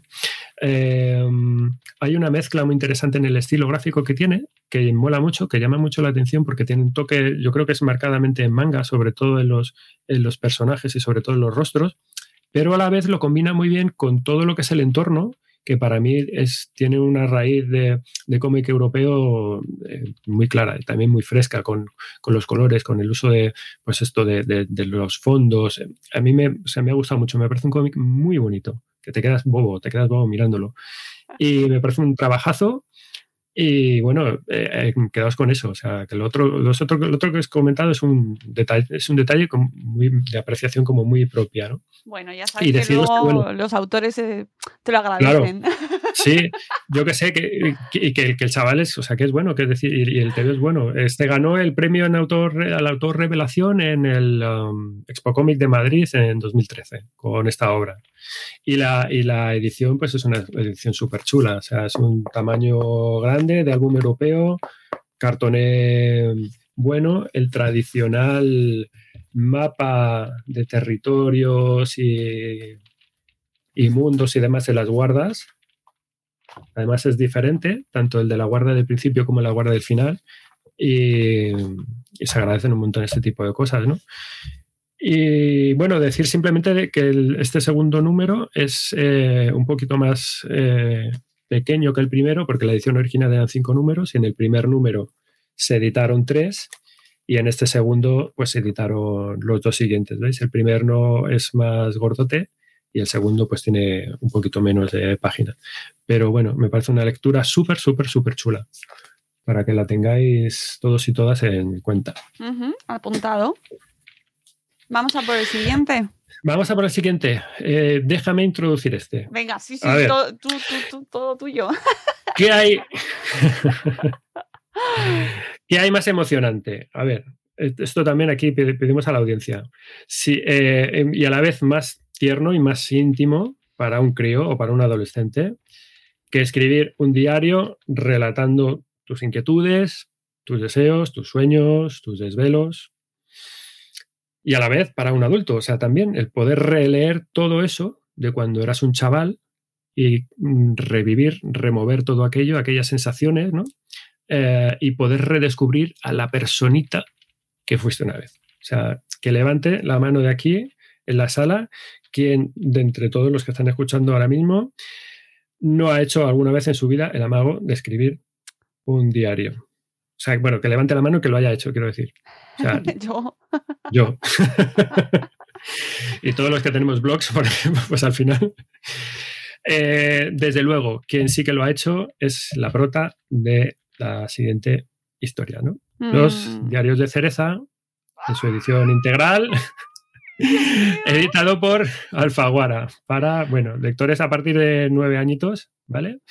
Jory Chamblin al guion, Aurélie Neret al dibujo, cartoné tomazo de 408 paginazas por 40 euros. Eh, madre mía, qué maravilla. ¿Cómo lo llevas? Qué maravilla, eh, amigos. O sea, lo he disfrutado tanto. O sea, me ha encantado. eh, me ha encantado. Si el título mm, del que os he hablado antes eh, me gustó, este tengo que decir que es verdad, no los voy a comparar, pero es verdad que esto es como más comfort place. O sea, mm, te remueve menos. O sea, no es una lectura tan complicada como la anterior. La otra era muy necesaria y es igualmente recomendable, pero es verdad que esta lectura ha sido como eh, una tarde de verano tomando una limonada bajo la sombra. Así que ha sido, o sea, mm, impresionante. Es una edición de lujo que, por primera vez eh, se unen todos los volúmenes que se habían publicado por separado y que el amigo Sem tiene varios eh, por separado y en esta ocasión, bueno, pues preparan y lanzan este volumen que creo que no puede venir en, en mejor eh, momento para la época en la que estamos. Amigos, amigas, que estáis pensando, bueno, preparando cartas y leyendo cartas y haciendo momento paje real. Bueno, eh, esta historia trae a un personaje que mm, se llama Cereza y que es una niña que podría representar un montón de niñas de 11, 12 años también. Nos vamos al middle, grade de nuevo, como antes nos decía Sem. Y cuenta la historia mm, de la protagonista, una niña con mucha vida interior, con mucha imaginación y que quiere ser escritora. ¿Vale? Quiere ser escritora y comienza con un diario. Eh, hola de nuevo. Mola. Normal, es que, se- claro, con la duración de este podcast de hoy, El lógicamente- timbre. bueno, niña que quiere ser escritora y que eh, en los cinco volúmenes que componen esta edición integral trae una historia mucho más completa. Entiendo que tú tienes... Cinco, cinco, eso es importante, ¿no? Vale, Sí. ah, ya os cuento por qué.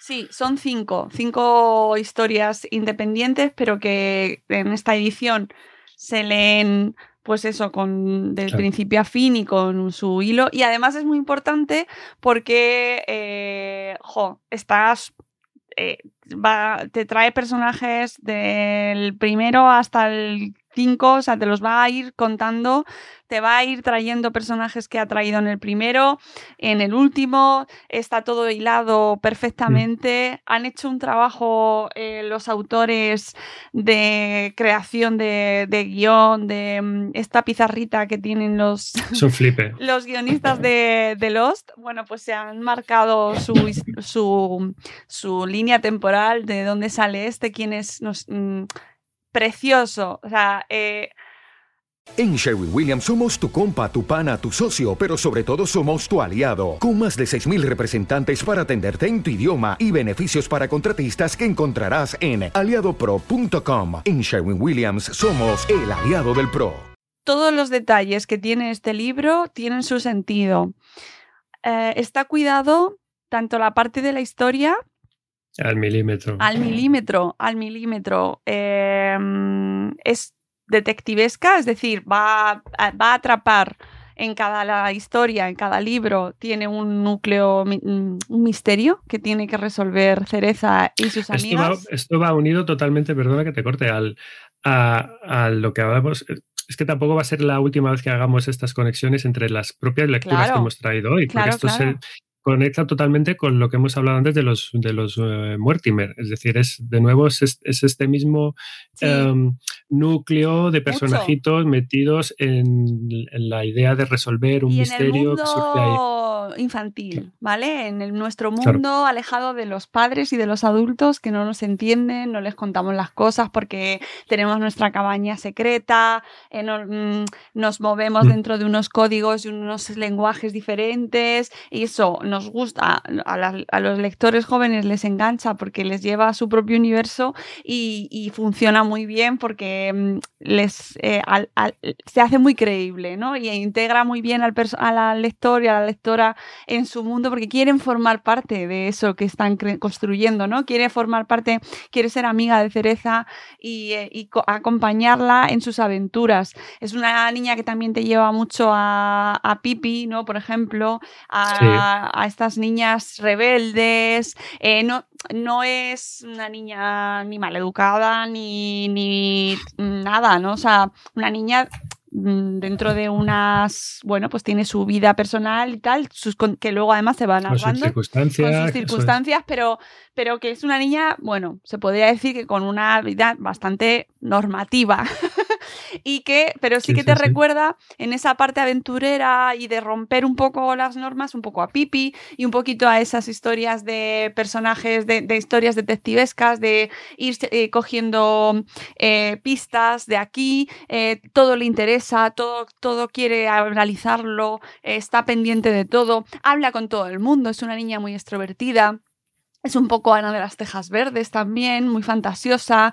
Eh, también pelirroja. A mí me lleva a, la, a las niñas pelirrojas, claro. Y, sí. y, como las niñas pelirrojas siempre han tenido eh, un papel en la literatura infantil y juvenil importante. También es un poco Heidi, un poco idealista, eh, montón, tiene muchos referentes. Y luego mezcla, eh, la, a la hora de narrar la historia, mezcla muchísimos formatos diferentes en el propio libro. Entonces no te aburre, o sea, no, en la narración se ve interrumpida de muchas formas con el, el, propio diario de la niña, la propia historia que se va narrando con viñetas y eh, detalles que se van, muchísimos detalles, muchísimos detalles que se van intercalando a lo largo de toda la narración y que te hace que cada historia pues eh, sea súper entretenido, súper entretenido. O sea, es muy entretenida, muy, muy, muy entretenida. Tú, tú, tú, fíjate que además está el tema de, de, de, cómo evolucionan estos personajes y de cómo evoluciona un poco el, el, el tono de la serie, que hablas tú de relaciones. Eh, incluso podemos relacionarlo con Harry Potter, si queréis. Sí, es sí, decir, sí, sí, también. hay una evolución aquí de los personajes y de la propia trama que va desde, igual desde el principio, claro, al final los personajes, al igual que en Harry Potter, vamos viendo cómo van creciendo a medida que van pasando, lo, que van, pas van pasando los volúmenes. Y, y, desde unas premisas que es como más de aventurilla, todo como muy soft y demás en los dos, tres primeros números, pasamos a los últimos, vemos cómo pelín más vamos tocando más, más temas más serios, claro, vamos to tocando traumas infantiles, vamos tratando el tema de la pérdida, vamos a, tratando el tema de los divorcios, de yo qué sé, de la um, homosexualidad o de, sí, es de, verdad. o sea que entran muchísimo más en juego los, los, los sentimientos y, y, las cosas más y, y, la chicha más, más gruesa, ¿no? Sí, sí, sí. Y, sí. y además o sea que, lo hacen muy bien, ¿eh? Y está muy, claro. muy, muy bien planteado de una manera que no te choca para nada. Eh, el tema sí, sí, de está hecho con muy buen gusto, la, con, la, con mucho tacto. La madurez, las niñas van madurando, todas ellas, y eh, trata, o sea, yo creo que uno los núcleos principales de, este, de, este, de estas historias son la amistad, eh, la familia, ¿vale? La importancia de la familia, la importancia de la amistad y... De la, ident la identidad, del, la eso, identidad del saber también. quién eres en realidad, de dónde vienes, cuáles son tus raíces, sí, eh, sí. ese padre es mi familia, de dónde, de, o sea, de dónde vengo. Sí, sí, sí, y lo plantea, eh, la verdad es que terminé, he terminado el trabajo, el, en, libro, el trabajo en equipo, la, la colaboración, eh, con una sensación, sí, y te, te deja, el, cuando lo terminas, respeto, con con una sensación de haber formado parte de algo tan bonito. De buen rollo, es sí. que es una cosa buen sí. rollista. Muy bonito. Pero en plan bien. Muy bueno. La verdad es, que eh, no lo conocía, no conocía Cereza hasta ahora. Es que debe iba a decir, debe, ser de los. Claro, tú claro, has, roto aquí eh, la cinta de inauguración con este entorno, eh, ahora con este integral, como para todavía mucha gente, pero es que, claro, esto muchísima, muchísima, muchísima gente llevan esto porque esto, esta serie salió en 2017 y, y este título es uno de los responsables, a mi juicio, no creo equivocarme si lo, digo, del boom, responsable del boom editorial de lo infantil, del cómic infantil de los últimos años. Ya no hablo solo de España, sino a nivel europeo. Es decir, eh, desde 2017 esta serie en España ya ha vendido más de 100.000 ejemplares. Que eso es una burrada. O sea, eso es un pelotazo editorial mm, eh, mayúsculo. Y en Francia, eh, hablamos el otro día que Francia es otra realidad diferente, ¿vale? Pero en Francia esta, esta serie, pues yo creo que ya debe haber superado el millón de ejemplares vendidos. Mm. Un TVO, un cómic, ¿vale? Que es una, es una pasada. Este, esta obra ganó el, premio a cómic infantil en el Festival de Angoulême en Francia, que es lo mismo, es el premio más prestigioso de la industria en, en Francia. Y, y, yo creo que es que es, tan bonito, mola tanto, que es el es una colección perfecta, es un título perfecto para regalar a alguien que no lee cómics habitualmente. O sea, es decir, para gente no lectora de cómics, ¿qué, le, damos? ¿Qué le ofrecemos para leer? Léete esto. Es, un cómic ideal para enganchar a la gente de este medio, desde mi punto de vista. Sí, sí. Eh, y es que da para hablar un montón de cosas. Me parece eh, hablábamos de, pues esto de, identidad, de la amistad, del respeto. Podríamos hablar también pues, de, feminismo, ¿no? ¿Recordáis el programa anterior con las hermanas Gremillet? Que, se basaba un poco toda la estructura, se basa, pues es casi un calco a esta serie. Ahora mismo, no sé ahora mismo cuál es la que empezó primero, yo creo que, eh, los diarios de Cereza empezó antes, ¿no? Pero es un, es un ramillete escrito netamente en clave femenina. Mm porque las, tenemos el grupo de tres niñas, que son las protas, tenemos a la madre, nuestra, la figura del padre desaparece, las figuras que orbitan alrededor del grupo de la niña, pues tenemos a la, señora mayor, esta escritora, es decir, está todo organizado a través de personajes femeninos poderosos, eh, interesantes y, que funcionan todo a las, a las em, mil maravillas y con cosas interesantes que contar, que en el fondo es la premisa principal de la obra, ¿no? Es el, es el alegato a lo que dice la protagonista, ¿no? Es decir, eh, todo el mundo tiene una historia que contar. Eh, es lo que, que, todos tenemos algo detrás que es digno al final, que merece la pena de ser contado y ser escuchado. Es, es, lo que basa esto, ¿no? Esta, esta, niña que se dedica pues, a observar a la gente y a imaginarse qué es lo que tienen ahí detrás. Este, esta persona, que guardar adentro? Esta persona, ¿por qué hace esto? Porque, y es lo que vertebra cada uno de los de los, de los cómics, ¿no? A mí me parece que, es una pasada. Eh, hay una parte que me pareció eh, preciosa en el tercer libro, creo que es, en el tercer volumen que está incluido dentro de la edición, me parece que es el tercero o el cuarto. El cuarto puede ser, sí, yo creo que es el cuarto. Al final del cuarto volumen, eh, a ver, no, al final del tercero. Al final del tercer volumen hay un anexo pequeñito de obras, de ilustraciones de ilustradores famosos franceses y personajes célebres mm. franceses que hacen, reversionan a Cereza eh, desde su propio. pues, su propio estilo. Que ya cuando llegas ahí dices, porque claro, ves que son personajes, o sea, yo los busqué, no los conocía porque mm, la verdad es que no los conocía. Pero gente potente, vaya. Eh, sí, sí, luego estuve mirando quiénes eran y son cineastas, todos son personalidades relevantes en Francia es como si aquí en España, yo qué sé, reversiona eh, Almodóvar, un personaje eh, célebre de la ilustración española. De tu TVO, ¿sabes? Claro. Sí. Y, claro, cuando ves eh, esa parte, de repente te llega, llegas a un poco a entender lo que significa para, para lo que está significando el fenómeno que puede llegar a ser cereza sin sin saber lo que está pasando allí porque no estamos. ¿vale? Y no tenemos ni idea. Pero te hace entenderlo y, te hace sentir parte de algo chulo. ¿Vale? Y te hace sentir como, uy, estoy entrando en un mundo que está teniendo que está conectando con mucha gente y te gusta Sí. ser partícipe de eso. Sin duda, es que tiene todas, son- tiene todas cosas que son eh, ganadoras, la estructura, el, el concepto eh, visual de- del, del diario, cómo, cómo, cómo se están trabajando esto, ¿no? El, el dibujo, que es puro amor, el detallista, Sí, es ultra colorido. precioso, Es un cómic que entra totalmente por los ojos. Cada vez cualquier página dices, ostras, me quedo aquí. o sea, Sí. Y esto me mola, me lo llevo. A mí es como me conquistó al final el, el primer, el primer volumen. Yo lo vi en su día cuando salió el primero en la estantería de la tienda, lo ojeé, buscaba cosas más o menos similares y genial, eh, dije, "Mm, para, para mí, me lo lleva, eh, me lo Mm. llevo para casa.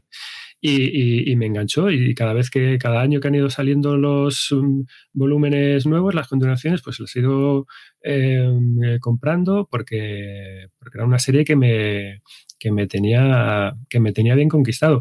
Decías tú que era lo que yo lo que lo que estaba intentando eh, averiguar son cinco, pues entonces no viene no es un integral completo completo ¿Cómo como tal, porque tienes no te voy a enseñar tienes un número un número extra Ah, el, el hermano. ¿No? Al final hay el final aquí lo tengo con el hermano. que es el de los es el último que salió el de los diarios de cereza y El Valentín hermano. Sí, sí, sí. este eh, no, no viene en el integral ese no ¿no? viene, Vale. mira, mira, viene aquí al final del libro, te lo anuncia. Eso es, eso es. Bueno, pues ahí tienes el complemento perfecto para. Sí, sí, la historia de Cereza y su hermano Valentín. Eh, pero es verdad que esta es la historia de Cereza como tal. O sea, Sí, y, sí, sí, te- sí. y tiene, y me parece que está perfectamente le- trazado el arco. Sí, de hecho, este, este último es como una especie, bueno, es, una, es un cuentecillo ahí, es un anexo que funciona, es totalmente independiente, porque en el fondo te- lo que te cuenta es eh, cómo se integra el hermanito en la nueva familia y bueno, pues la otra ayudándole y demás. De hecho, prácticamente casi la mitad del cómic, si no la mitad del cómic, son eh, proyecciones del propio del propio diario, no es el desarrollo del cómic y tal, ¿no? La estructura es un poco la misma, ella se mete ahí en la piel de investigar qué le está pasando al, al chaval y, y nada, pero que funciona como lectura independiente y funciona muy bien. Eh, yo solo, simplemente para terminar, regalazo. Regalazo. ¿Necesitas ayuda? En O'Reilly Auto Parts te ayudamos. ¿Necesitas algún consejo? Te aconsejamos. Nuestros profesionales en autopartes están siempre disponibles para ayudarte a encontrar lo que necesites. Excelente servicio al cliente es solo una de las ventajas que ofrece O'Reilly Auto Parts. Los profesionales en autopartes. Auto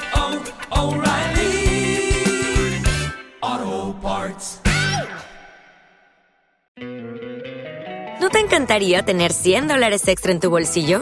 Haz que un experto bilingüe de TurboTax declare tus impuestos para el 31 de marzo y obtén 100 dólares de vuelta al instante. Porque no importa cuáles hayan sido tus logros del año pasado, TurboTax hace que cuenten. Obtén 100 dólares de vuelta y tus impuestos con 100% de precisión, solo con Intuit TurboTax. Debes declarar para el 31 de marzo. Crédito solo aplicable al costo de la presentación federal con TurboTax Full Service. Oferta sujeta a cambios o cancelación en cualquier momento.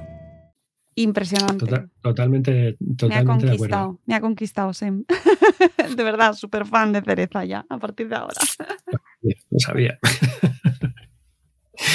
Muy bien, es que es, es un- es una serie. Yo me imagino que casi toda nuestra audiencia, si no toda, ya lo conoce, a lo mejor de oídas, pero si no, bueno, pues eh, darle una oportunidad, pedirlo a vuestras bibliotecas. Es que si- si tenéis y jo, si tenéis niñas Hola. cerca, es un esto, esto es una joya. Es un, car- es un caramelo. Esto o es una joya. Es que yo lo estaba leyendo y era como, madre mía, mm, las horas Que que, hablar- que va a traer esto de diversión. Hoy en día, eh, hablar de cómic infantil eh, y mm, cómic europeo en este caso, bueno, es hablar de, bueno, de diarios de cereza. Y, y es que había que traerlo aquí al programa porque precisamente eso, a celebrar el, este integral que es un tomazo y de, bueno, pues es que qué mejor momento para hablar de esta serie.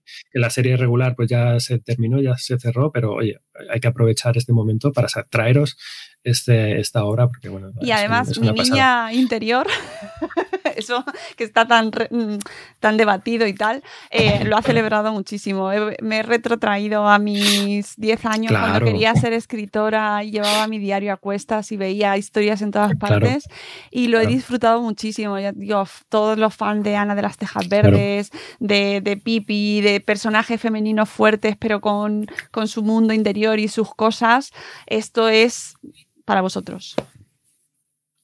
Ahí lo, dejamos, disfrutarlo, disfrutarlo porque merece la pena. Bueno, realmente ya hemos acabado con lo gordo, nos queda una última bola extra. Sabéis que en esos programas anteriores hemos colado ahí alguna bolita extra, pues este mes volvemos con, una, una, una, única bola extra, pero que también nos merece la pena meterla y que queramos, queremos que la, que la tengáis por aquí a mano. Mónica, déjame preguntarte algo. ¿Cómo es la vida de Mónica? ¿Cómo es tu vida? Defínemela muy brevemente. Así, yo te lanzo esta pregunta. Bueno, mira, vamos directamente. bueno, te, imaginas tu vida, tu vida cómo es, haz un esquema mental de cómo es. Mira, pues mi vida es así, así, vale. Eh, esa es la vida de una Mónica, ¿vale? Tú, Mónica, ahora te pregunto, ¿cómo sería la vida de Mónica, cómo sería tu vida con más de una Mónica? ¿Cómo sería, Mónica? ¿Cómo serías si en lugar de una Mónica fueras seis Mónicas a la vez? Conquistaría el mundo, tío. Seis Mónicas al mismo tiempo. Ojo, viviendo en el cuerpo de una sola. Ah, bueno, eso es. Eso, ah, pues, ya es otra cosa distinta. No son seis Mónicas por ahí ah, separadas, son seis en una. ¿Cómo lidias tú con eso? ¿Cómo lidias con seis tú a la vez? Difícil, ¿verdad? Vale. Que los escuchantes hagan ese mismo ejercicio, que se vean, oye, seis, como yo aquí dentro, funcionando.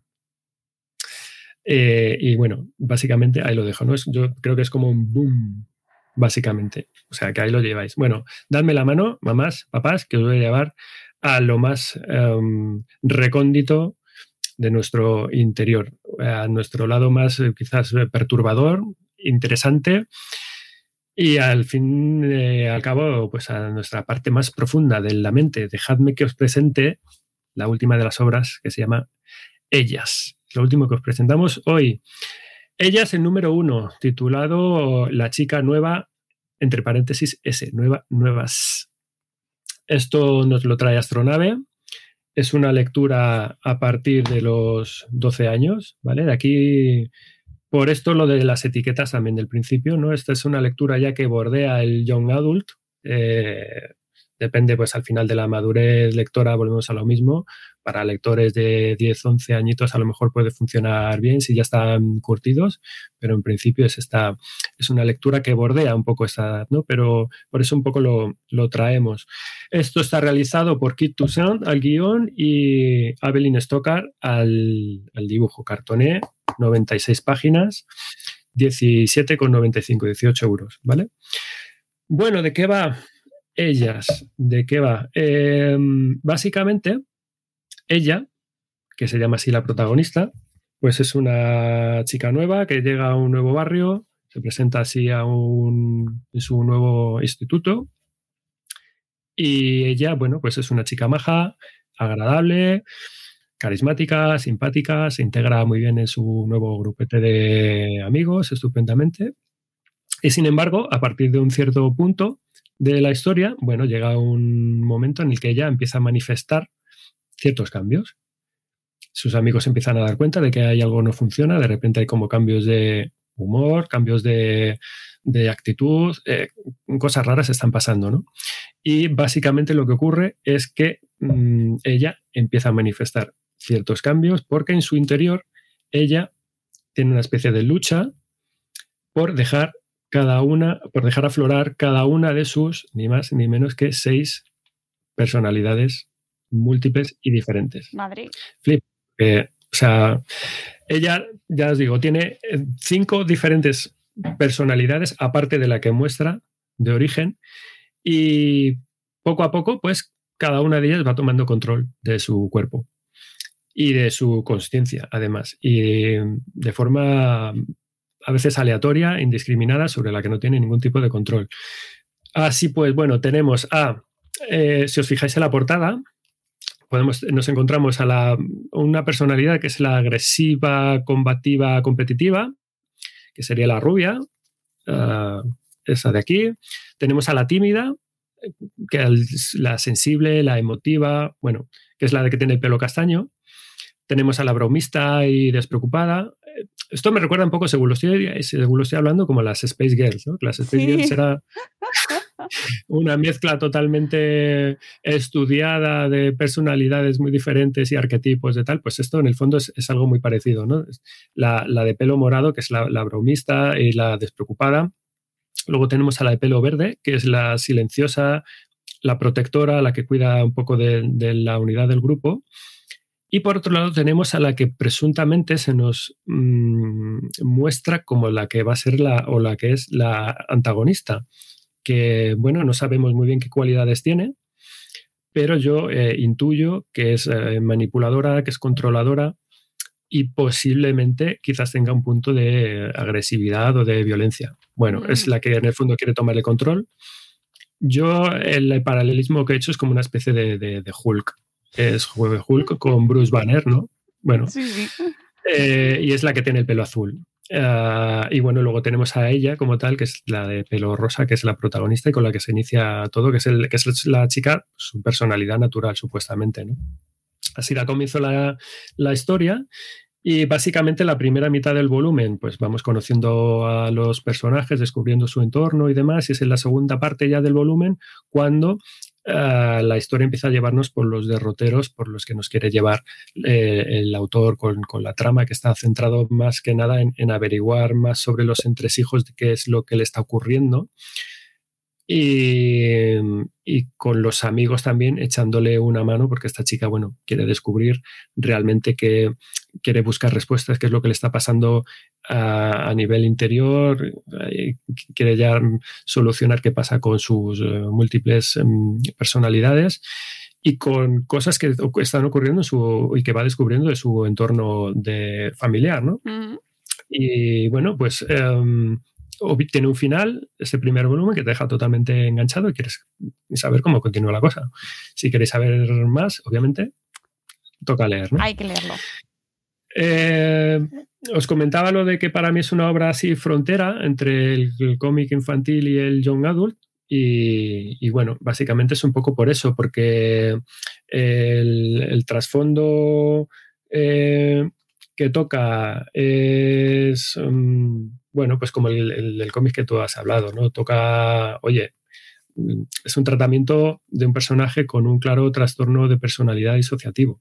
Y quieras que no, bueno, pues da pie a... A ver, ahí lo dejamos. que fácil a, no es. A hablar, ¿no? Es un tema como muy, como muy adolescente también, o de pre, preadolescente, ¿no? O sea, que hay más adolescente que, que, la sensación de esta de pensar, oye, que soy una rara, que rara soy, nadie me entiende. Sí, no yo, saber quién, ni siquiera claro. saber quién eres, ¿no? Eso, eh, justo es eso. De, va de, de querer encajar, va de, bueno. de, cómo hacerlo, de cómo afrontar la situación o un problema con un calado tan profundo como este, ¿no? De cómo apoyarte en tus amigos, de nuevo los temas recurrentes de la amistad y demás.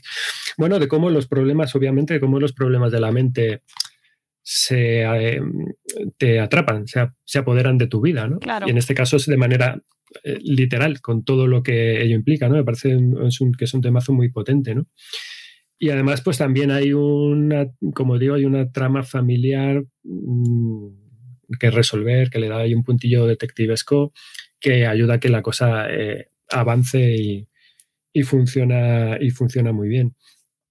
Mm, yo, o sea, me, me, ha gustado mucho los, los planteamientos de esta serie. Eh, cómo cómo plasma y cómo va cambiando la, personalidad, lo que le implica, los pasos, cómo cada vez, dependiendo de las situaciones, cada una de las, de las personalidades va tomando el, control. Se nota también esta frontera entre el young adult, pero que se mantiene todavía en el middle grade, eh, cómo trata ciertos temas. Eh, esto es una, obviamente es un, es un tema de, o sea, queremos ponernos a hablar de salud mental. En el cómic se nos habla de cosas que está haciendo esta chica para controlar eso, que son que recibe tratamiento psicológico, va a un psicólogo y que también eh, realiza ejercicios de yoga, de meditación, etcétera, para controlar este tipo de historias no esconde ese tipo de soluciones, que lo cual está muy bien, pero tampoco se mete en otros fregados que yo creo que, que para edades más avanzadas, como es exactamente como el, tema de medicación y cosas así, pues mira, pues de momento no, con eso, con eso no se mete, ¿no? Que por eso digo que, bueno, que, que está bien para la, para la edad que a la que a la que va dirigido, ¿no? Esta obra a mí me ha, me ha retrotraído directamente a una serie de, de la tele de acción real, que no sé si conocéis, no sé si te suena, o la gente lo dirá, que era Los Estados Unidos de Tara. No sé si os acordáis de esta serie, de no hace muchos años, de Tony Ah, Collette, que era la protagonista. Sí, sí, sí. sí. Que es justo es esto, porque era una mujer que tenía el mismo trastorno, que tenía como cinco o seis personalidades diferentes, que de repente ¡pum! salían ahí a relucir y cada una de ellas luchaba por un poco por hacerse con el, Y la peli con de... el control. ¿Cómo se llama? La de... Que tiene el director de un nombre impronunciable. que tiene- son diferentes personalidades. Jo, ahora no me ¿Hay sale. tantos? Múltiple, múltiple. Ah, sé cuál es, pero no, no- no la he visto No, yo tampoco la he visto, pero sé que, sé que va de eso. Claro. Y, y según parece es una interpretación brutal del actor, pero no recuerdo Claro. ni... Ahora no recuerdo ningún nombre. Son pues las fíjate. 2.50 horas que llevamos. Ya estamos acabando, ya estamos acabando. Eh, a mí, bueno, me ha molado mucho, ¿vale? Te deja con ganas de saber más, de querer saber cómo continúa la cosa y, y me parece un grandísimo ejemplo de puerta de entrada al cómic juvenil. Qué guay. Partiendo del, del middle grade, partiendo pues eso de los Ya, además, 12 me, añitos. me gustan mucho los colores y, y contrasta Bueno, bueno, es que mucho con... Esto es una pasada, es decir, de- te diría que, bueno, del, del guion, em, el uso del, del, del lenguaje em, adaptado, pues es un detalle, ¿no? Como pues de lo que hablábamos, pues oye, estamos hablándole a, a- a gente, eh, un público de, de estas edades en las que nos estamos moviendo, ¿no? Mm. Y, pero aún así, tiene muy en cuenta, no sé si será la versión original, pero bueno, por lo menos en la, en la traducción lo tienen en cuenta, que mantienen vocablos que van muy con el young adult, es decir, pues palabras literales de, que te dicen en diálogos que te dicen, pues esto es rollo tal cosa, pues lo de la palabra rollo, esto es rollo no sé qué, que es un lenguaje muy utilizado al final por la chavalería, los jóvenes, pues eh, lo tienes aquí, es decir, que, que está pensado para, para que la gente a la que va se sienta identificada desde, desde, este, desde ese punto de vista, ¿no? Con un lenguaje verosímil, quiero decir, en, ese, en el ámbito de los, de los jóvenes, de los adolescentes o de los preadolescentes. Y o- hay otro punto que me, que me gusta mucho, que, son esta, que es la inserción de diálogos como si fuera de ventanitas de, de WhatsApp, de, de chat. A ver si encuentro alguna, alguna escena por aquí rápido. Que eso también es un recurso como muy moderno. Claro, al final tienes que atender al público objetivo. ¿vale? Y se establece un- una relación de diálogos entre personajes a través de, viñetas que son como eso, que son como bocadillos de, WhatsApp, ¿no? Y está súper, súper bien logrado. Y, sin duda, pues el, el gran pelotazo, el caballo ganador de esta serie también pues, es el apartado gráfico. Eh, yo aquí me repito más que el ajo, pero bueno, al final también es un poco lo que más, lo que me atrae, ¿no?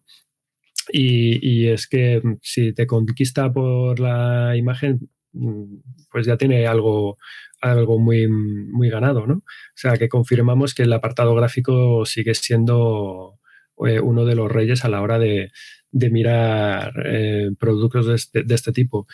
Y aunque es en la primera incursión en la de novela gráfica de esta autora, es que esta, es una, esta mujer la sigo yo porque es, eh, trabaja en el mundo de, es ilustradora, trabaja en el mundo de animación y esta es una de estas um, influencias de Instagram. Esta chica pues tiene más de 300.000 seguidores en, Ah. en Instagram.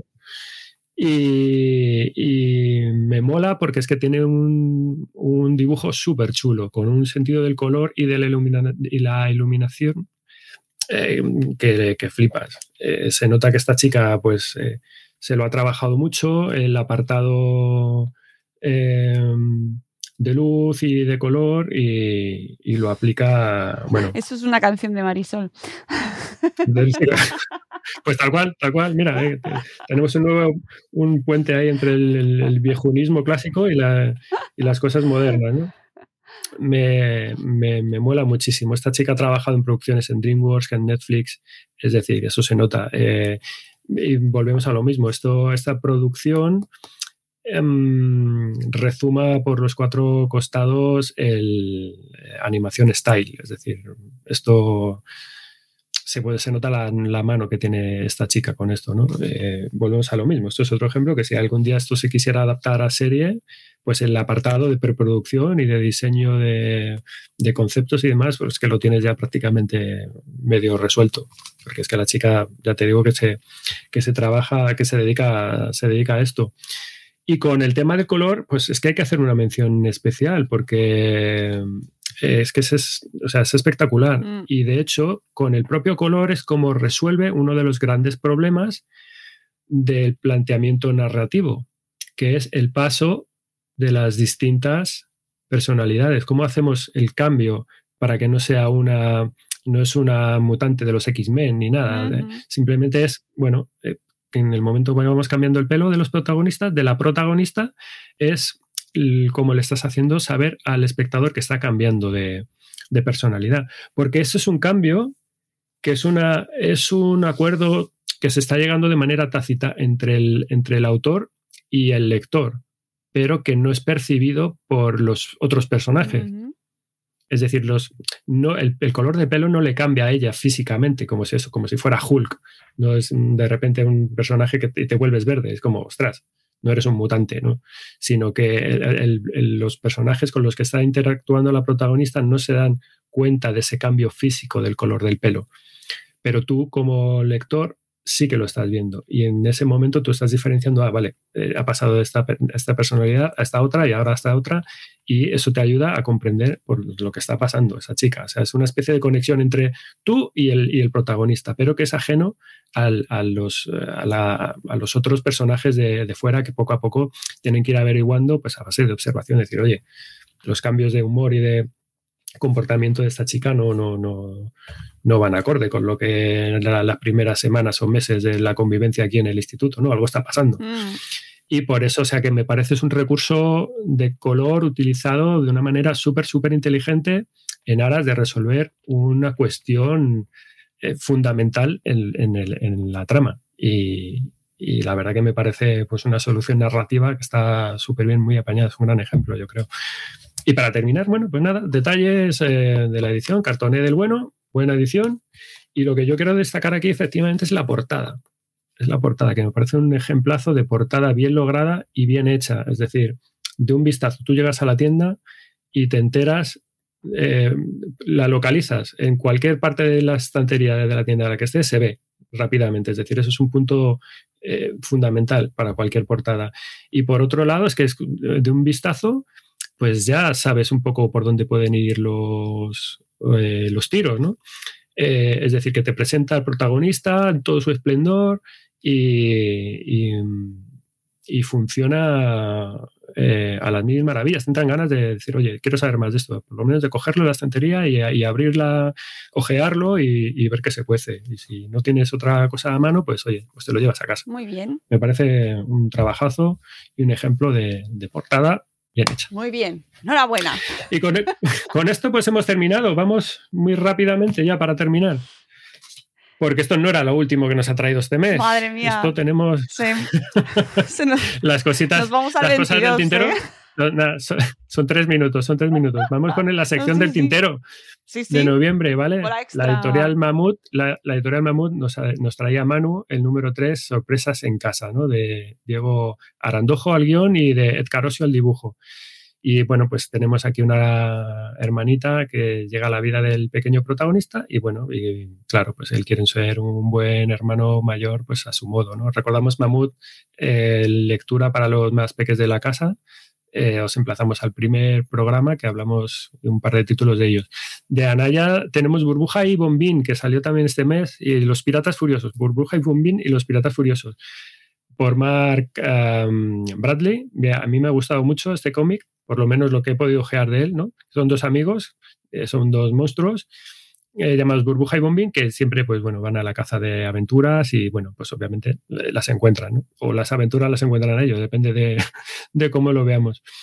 De Ediciones Fortuna tenemos Los Pequeños Mitos, el número uno, El Rayo Rascador, de Christophe Cazenove al guion y de Philippe Larvier al dibujo, que es mitología griega, básicamente, pero repasado con humor, un humor gamberro, y de la mano de sus, propias, de sus propios protagonistas en versión chavalada, es decir, pues dioses griegos, pero en versión jovencitos, eh, liándola y tiran, poniéndole de los nervios a Zeus, básicamente.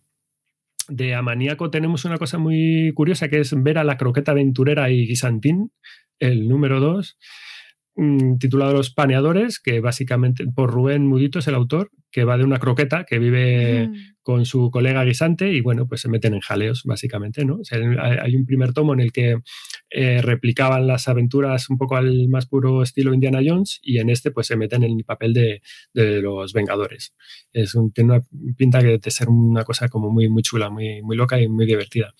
Kodomo nos trae, Kodomo que es la sección infantil de ECC, nos trae el último volumen de los Teen Titans Go, el número 12 del recopilatorio, que, bueno, si algo tengo que decir de esta serie es que esta es la serie con la que yo he enganchado a leer a mi hija, con engancharla a, los TVOs, porque de las cosas que yo tenía muchas cosas, le iba planteando eh, lecturas en casa, algunas las cogía bien, otras decía que ni fu ni fa, pero bueno, como era muy fan de la serie de animación de Boeing, dije, dije vi esto en, los, um, en la tienda y dije, ah, eh, ¿te gusta Teen Titan Go? Pues mira, pues vamos a probar con esto. Y, fue como, eh, como, sí, sí, esto sí, esto lo quiero. Y, bueno, sigue siendo a día de hoy, yo creo que su serie favorita, los, los devora, porque, porque es un TV muy bueno, es una serie súper cachonda, súper divertida. Más cosas que nos trae Kodomo. Eh, nos ha traído el Sonic el Erizo, el especial 30 aniversario varios autores, no os voy a, contar, ¿no? Eh, bueno, pues aventura del erizo famoso azul de los videojuegos, acompañado de sus amigos en busca de unas esmeraldas especiales, que también anda a la gresca con el malo, el doctor Robotnik Moray. Es un, es un cómic muy chulo, la verdad, eh, y muy, muy agradecido, echarle un vistazo. Tenemos también por penúltimo el Érase una vez, de, también de Kodomo, del Érase una vez el uh, hombre, el número 3, sí, amigos, la serie clásica remozada, que la están reeditando, y además yo creo que con, mucho acierto, de guion de Jean-Charles Godin y de Jean Barbeau, de, a cargo del dibujo, y pues esto es basada en la serie clásica de la, de la tele, pero con un aspecto gráfico renovado. Y detrás el primer volumen, que era la prehistoria, el segundo, que eran los egipcios, pues este tercero, vienen los, eh, con los vikingos. Este ha salido hace nada, el día 30, hace tres días ha salido. O sea que lo tenéis en los. Todo eso lo tenéis en los. Lo seguís teniendo en las estanterías de las tiendas.